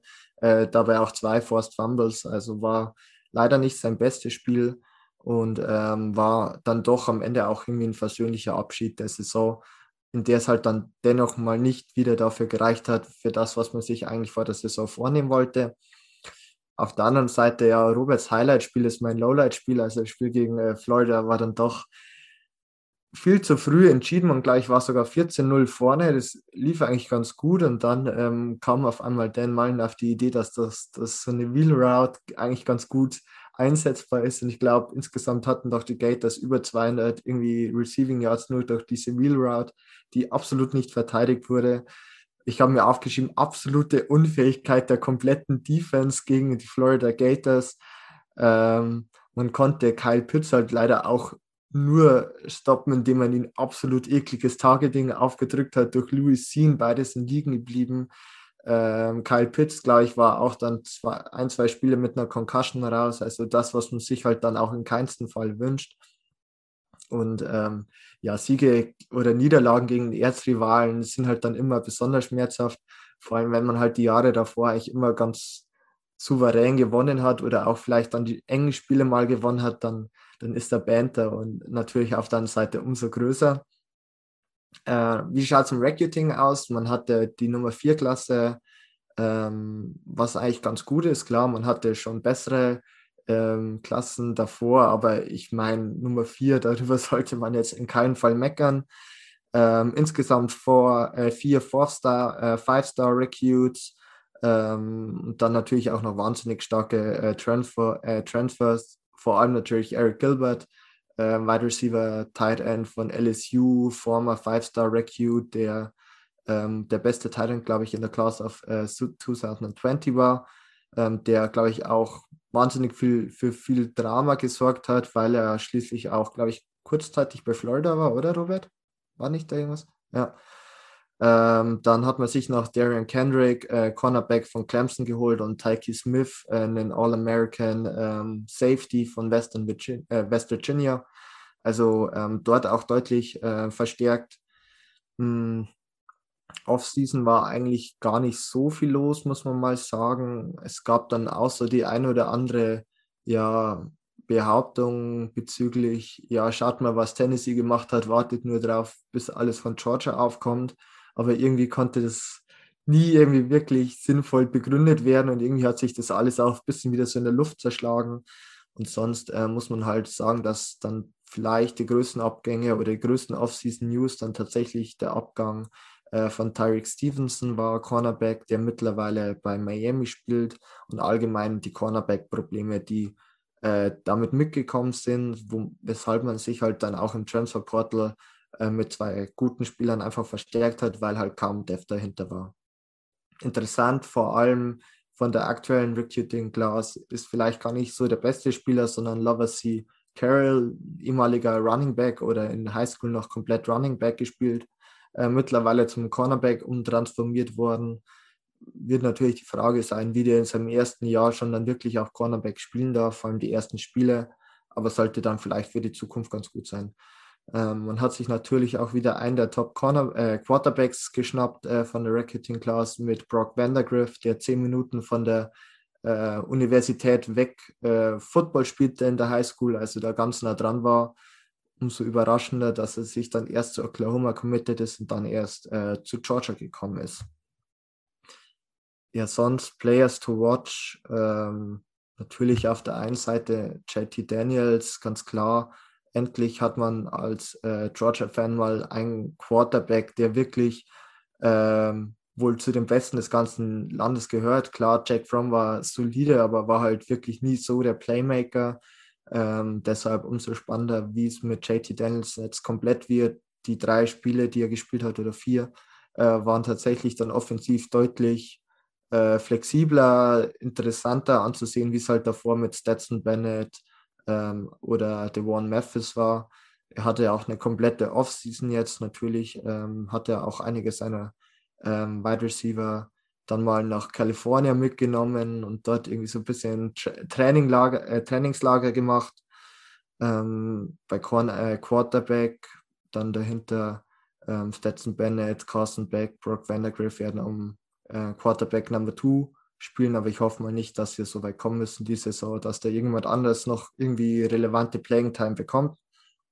Mm, Running Back ist irgendwie alles beim Gleichen geblieben. Man hat insgesamt ähm, das geht so durch alle Position Groups durch, ganz, ganz viele Spieler zurück ähm, oder es sind halt nicht in seitens NFL abgewandert mit Samir White, ähm, ähm dann Connor Cook und ähm, Kenny McIntosh ähm, hat man da wirklich ein starkes Running Back Trio, die dann eben noch durch Kendall Milton, der letzte Saison äh, als Freshman schon sehr gut war, auch dann nochmal ergänzt wird. Ähm, Wide Receiver ist es dann natürlich so, dass äh, der George Pickens äh, Kreuzbandriss dann doch wehtun wird, aber man halt dahinter auch dann andere Jungs hat, mit Michael Jackson, mit den Jermaine Burton, dann äh, sollte auch noch Dominic Blaylock zurückkommen, der auch mal ein former Five-Star war. Dann Eric Gilbert wird wahrscheinlich nicht auf Titan, sondern Wide Receiver aufgestellt werden. Jedenfalls ist es so gelistet auf der äh, Schulhomepage. Also hat man da natürlich dann schon mal den ein oder anderen interessanten Spieler, Tight End Daniel äh, Washington, ähm, der Nummer 2 Tight End der 2020er Klasse, genau hinter Eric Gilbert, ähm, wird wohl der etablierte Tight End werden, der auch letztes Jahr schon wahnsinnig ähm, gut war. 6, 8 groß, also ein richtiges Monster da. Und die O-Line sollte gleich kommen drei von fünf Startern zurück, also das sollte auch ähm, ganz gut werden. Ähm, auch defensiv, ja, sollte es im Endeffekt dann ähm, nicht ähm, allzu anders werden wie letzte Saison. Ich hoffe nur einigermaßen besser vom Coaching her, weil halt dann doch ähm, Spiele gegen Florida und Alabama einfach zu deutlich waren und halt auch zu viele Punkte einfach zugelassen wurden. Aber äh, man hat halt immer noch, würde ich sagen, egal ob es jetzt in der Defensive Line ist, wo dann Nolan Smith vielleicht interessant wird, äh, former First Overall Player in der 2019er äh, Klasse, der jetzt einfach mal bis zu seinem Juniorjahr irgendwie ein Rotationsspieler war. Also sowas kann auch nicht äh, jedes College oder jedes andere Team bringen, dass so ein guter Spieler kaum Playing Time bekommt. Ähm, dann auf der anderen Seite noch ein Adam Anderson, auch ein äh, former Five-Star-Player. Die beiden auf Edge werden ganz interessant werden.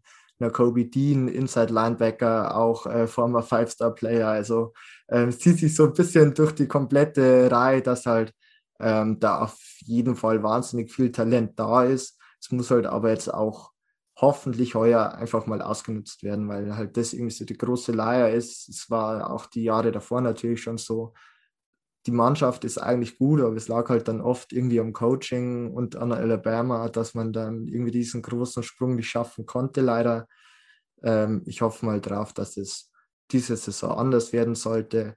Für Cornerbacks habe ich eh schon ein bisschen geredet. Da sollte noch Killy Ringo ganz interessant werden. Ähm, der beste Cornerback der 2020er Recu äh, Recruiting Class. Also auch hier former Five-Star-Player, ich glaube Nummer 4 oder Number 5 äh, Number five Player overall. Also auch hier jemand, der letztes Jahr noch geredshirtet hat, wird heuer dann ähm, seine Playing Time bekommen. Und ja, das Schedule fängt halt mit einem absoluten Hammer an und ich hoffe halt äh, auf der einen Seite, dass es dann doch irgendwie auch vielleicht so ein All-Time Classic-Spiel vielleicht gleich werden könnte gegen Clemson. Ähm, Neutral Side Game in Charlotte, glaube ich, äh, North Carolina. Also sollte wahnsinnig spannend werden, vor allem weil sie sich irgendwie so kurz dazu entschlossen haben, dass sie jetzt doch mal wieder gegeneinander spielen. Sonst sind das ja sonst immer so Sachen, ja, 2030 und 2037 spielen sie mal gegeneinander. Das ist hier nicht der Fall. Ähm, dann Woche 2 spielt man gegen UAB, äh, University of Alabama. Birmingham, glaube ich, müsste der zweite, äh, müsste der B-Buchstabe für stehen. Sollte dann doch gewonnen werden. South Carolina, äh, South Carolina, Vanderbilt sollten dann auch hoffentlich Siege drin sein. Also es wäre schade, wenn nicht. Arkansas, auch wenn man letztes Jahr seine Probleme damit hatte, sollte das hoffentlich heuer doch klarer werden. So Auburn, auch wenn ich bei Auburn absolut äh, zwiegespalten bin oder eher pessimistisch auf deren Saison ähm, rausblicke, ist das halt irgendwie immer auch aufgrund natürlich der Rivalität so ein Spiel, das man verlieren könnte. Also das wäre so das Spiel, wo ich sagen würde, äh, Upset Watch, Kentucky sollte man gewinnen. Ähm, dann am 30. Oktober spielt man gegen Florida. Hoffe natürlich, dass es heuer wieder in eine andere Richtung geht, wie es letzte Saison war. Ähm, könnte trotzdem natürlich eng werden oder wird voraussichtlich auch eng werden, aber hoffentlich mit dem besseren Ende einfach für Georgia. Äh, Mizzou war letztes Jahr absolut nicht eng. Ich hoffe heuer auch nicht. Tennessee sollte man ausschlagen können. Charleston, Southern auch. Und ähm, dann hat man noch äh, gegen Georgia Tech den Saisonabschluss, den, oder von der Regular Season besser gesagt, den Saisonabschluss und äh, spielt dann hoffentlich zwei Wochen später im SEC Championship Game. Ja, es, es ist einfach crazy. Ich, dass diese, allein diese Auflistung, wie viele Five Stars da die letzten Jahre einfach der Rotation waren, ja, die kommen jetzt langsam mehr Spielzeit. Das ist halt, ja, das ist halt Georgia. ja, ja, für das dich ist es noch ein bisschen leichter. Ihr habt nämlich auch aber zu Five Stars. Überleg dich mal nicht. Wir freuen uns, wenn wir einen Forster bekommen. äh, ja, das oh, ist, ja. Ich muss aber sagen, ich hatte so Glück, dass ich nicht irgendwie Georgia Tech Fan geworden bin, wo ich ja auf dem Spieleaustausch drin war. Ich meine, ich war ja sogar bei Georgia Tech im Stadion und nicht bei Georgia. Also es war wirklich so kurz auf knapp. Also ähm, wenn ich jetzt irgendwie Georgia Tech, das wäre vielleicht, ja, das wäre ich, ja, ich sage nichts dazu. Deine Mental Health wäre auf einem ganz anderen Level. Ja, absolut. Ich meine, es reicht ja schon mit Falcons und ja, auch Georgia ist ja schon schlimm genug, aber Georgia Tech wäre halt noch ein ganz anderes Niveau. Ähm, Stefan, was passiert mit Kirby Smart, wenn man dieses Jahr im SEC Championship Game sehr deutlich verliert und damit die Playoffs verpasst? Es, es ist halt wirklich ganz, ganz schwierig, weil auf der einen Seite er halt doch nochmal ein ganz anderes Niveau, finde ich, vom Recruiting gebracht hat, wie es äh, Mark Richt davor gebracht hat. Ähm, auf der anderen Seite waren es halt doch jetzt auch über die letzten Jahre immer so wieder Decisions dabei, auch von Kirby, ähm, die dann dafür sorgten, dass halt der Erfolg nicht so eingefahren wurde, wie er sicher hofft wird, wie er sicher auch mittlerweile gefordert wird, weil ähm, man spricht jedes Jahr, wie stark doch die letzten Recruiting Classes waren, wie stark doch der Roster an sich ist und warum es dann immer wieder nicht reicht. Man muss halt irgendwann auch mal als, sag ich mal, Nick Saban-Jünger äh, dann den Highland schlagen können. Das wäre halt irgendwie mal so angedacht dann hoffentlich. Und ähm, falls nicht, glaube ich nicht, dass es ähm, sofort dazu führt, dass er entlassen wird. Aber ich glaube, dann würde der Stuhl tatsächlich wackeln. Also ähm, wäre halt dann wahrscheinlich äh, ein bisschen angezählt, muss man halt darauf schauen, wie es der nächste Saison wird. Aber die Sache ist halt dann immer noch, wahrscheinlich hat man dann vielleicht ein oder zwei Spiele verloren über die ganze Saison. Dann ist man immer noch in äh, New Year Six Bowl. Probably, denke ich mal, da wären halt ganz viele andere äh, Teams wahnsinnig froh darüber. Und ähm, dann könnte man sich vielleicht auch denken, ja, irgendwann gibt es ja auch dann das 12-Man-Playoff, äh, dann kommen wir jetzt wenigstens da mal rein, auch wenn es noch dauert. Äh, und dann äh, wäre es ja vielleicht mal ähm, dann Zeit, aber ich glaube, nächstes Jahr, also es ist schon eine wahnsinnige Drucksituation dahinter. Also ähm, ich glaube, die Prognosen waren die letzten Jahre nicht so gut, wie es einfach heuer ist, einfach auf die, aufgrund von dem Returning Talent. Ähm, das Glams, das Spiel selbst, wenn man es verlieren sollte, sollte halt einfach nicht dazu führen, dass man im Ranking so weit nach hinten rutscht, weil ja irgendwie so natürlich so Early-Niederlagen kaum so stark gewichtet werden, wie es halt dann irgendwie äh, late in der Season ist. es, es, es liegt halt gefühlt alles an dem SEC Championship Game. Also wenn es ganz blöd läuft, könnt, kannst du auch gegen Clemson gewinnen und verlierst das SEC, SEC Championship Game nicht mehr close und dann bist du halt da auch da nicht in den Playoffs drin. Dann wird wieder ganz viel gelacht über Georgia, das ist mir auch klar. Aber ähm, ja, ich würde mir halt einfach mal diesen Sieg gegen Alabama wünschen. Also viel mehr wäre es eigentlich schon gar nicht. Ja. Das ist, ne, finde ich, gerade eine ähnliche Situation wie bei Clemson und Notre Dame letztes Jahr, wo Notre Dame Clemson in, in dem Szenario ist sozusagen Georgia äh, Clemson, wo sie vielleicht das äh, Clemson-Game dieses Jahr verlieren können, so wie Clemson das Notre Dame-Spiel ja. letztes Jahr in der Regular Season verloren hat und dann über das, ne, äh, das Conference Championship sozusagen reingekommen sind oder andersrum. Äh, sie gewinnen gegen Clemson und scheiden und kommen dann irgendwie nur durch die Hintertür oder halt ganz knapp vorbei an den Playoffs, so wie Notre Dame das dann letztes Jahr gemacht hat. Ja. Ähm, Finde ich, find ich spannend. Dann ist ja dieses Alabama Mid-Season-Spiel ist halt wirklich sehr, sehr interessant, dass man in diesem Jahr sozusagen diesen Cross, dieses Cross-Division-Spiel bekommt. Äh, da haben es die Football-Götter, wenn man neutral drauf schaut, gut mit uns gemeint.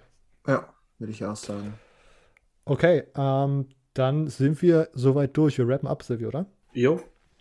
Hast du noch irgendeinen Kommentar zu Georgia? Nö. Zu dieser Georgia-Diskussion. gut. Ähm, gut, äh, Stefan, wo kann man dir folgen, wenn man dich verzweifeln sehen möchte, wenn Florida gegen Georgia dieses Jahr dann doch gewinnt? Ähm, also natürlich äh, auf Twitter bin ich vor allem während dem Spiel viel aktiv, äh, während des Spiels sehr aktiv. Also wer wirkliche Frustration mitbekommen will, dann gerne auf Twitter unter College Football äh, Stefan. Oder natürlich auch, wenn es um andere Themen geht, nicht nur College Football, zum Beispiel auch die NHL oder auch unsere äh, College Football Recaps auf der crunchtime.de. Was? Ich bin heute mit zwei Marketing-Genies im Podcast. sehr, sehr gut, ja. Äh, Und ja, das war es eigentlich auch schon. Du hättest jetzt sagen sollen, als Robert gesagt hat, ähm, wo man dich am Verzweifeln sehen soll. Der optimistische Fan hatte gesagt, ja, verzweifeln wird man mich gar nicht sehen bei dem Team. ja, das ist ein bisschen direkt schnell. Oder, oder hätte sagen müssen, äh, CFB Robert. Da. Ja, genau. oh, Sehr gut. ähm, ja, Stefan auch ein sehr guter, unserer, wie hat er schon angeteasert, ist in unserem ähm, The Crunch Time Autorenteam da unterwegs. Wer NHL-Content feiert, kann Stefan folgen und bei The Crunch Time was lesen. Alle sein Account und seine, seine Autorenseite bei The Crunch Time verlinke ich einfach mal in der äh, Episodenbeschreibung. Vielen Dank, dass du da warst, Stefan. Sehr gerne. Ähm, ihr hört uns dann nächste Woche wieder. Und wenn wir jetzt richtig auf den Kalender geschaut haben, geht es dann nächste Woche schon um College Football äh, aus Woche 1 oder Woche 0. Äh, so genau habe ich nicht auf den Kalender geschaut. Ähm, werden wir dann sehen, äh, wenn es soweit ist. Ihr hört uns also auf jeden Fall nächste Woche Mittwoch wieder. Bis dahin. Ciao. Tschö.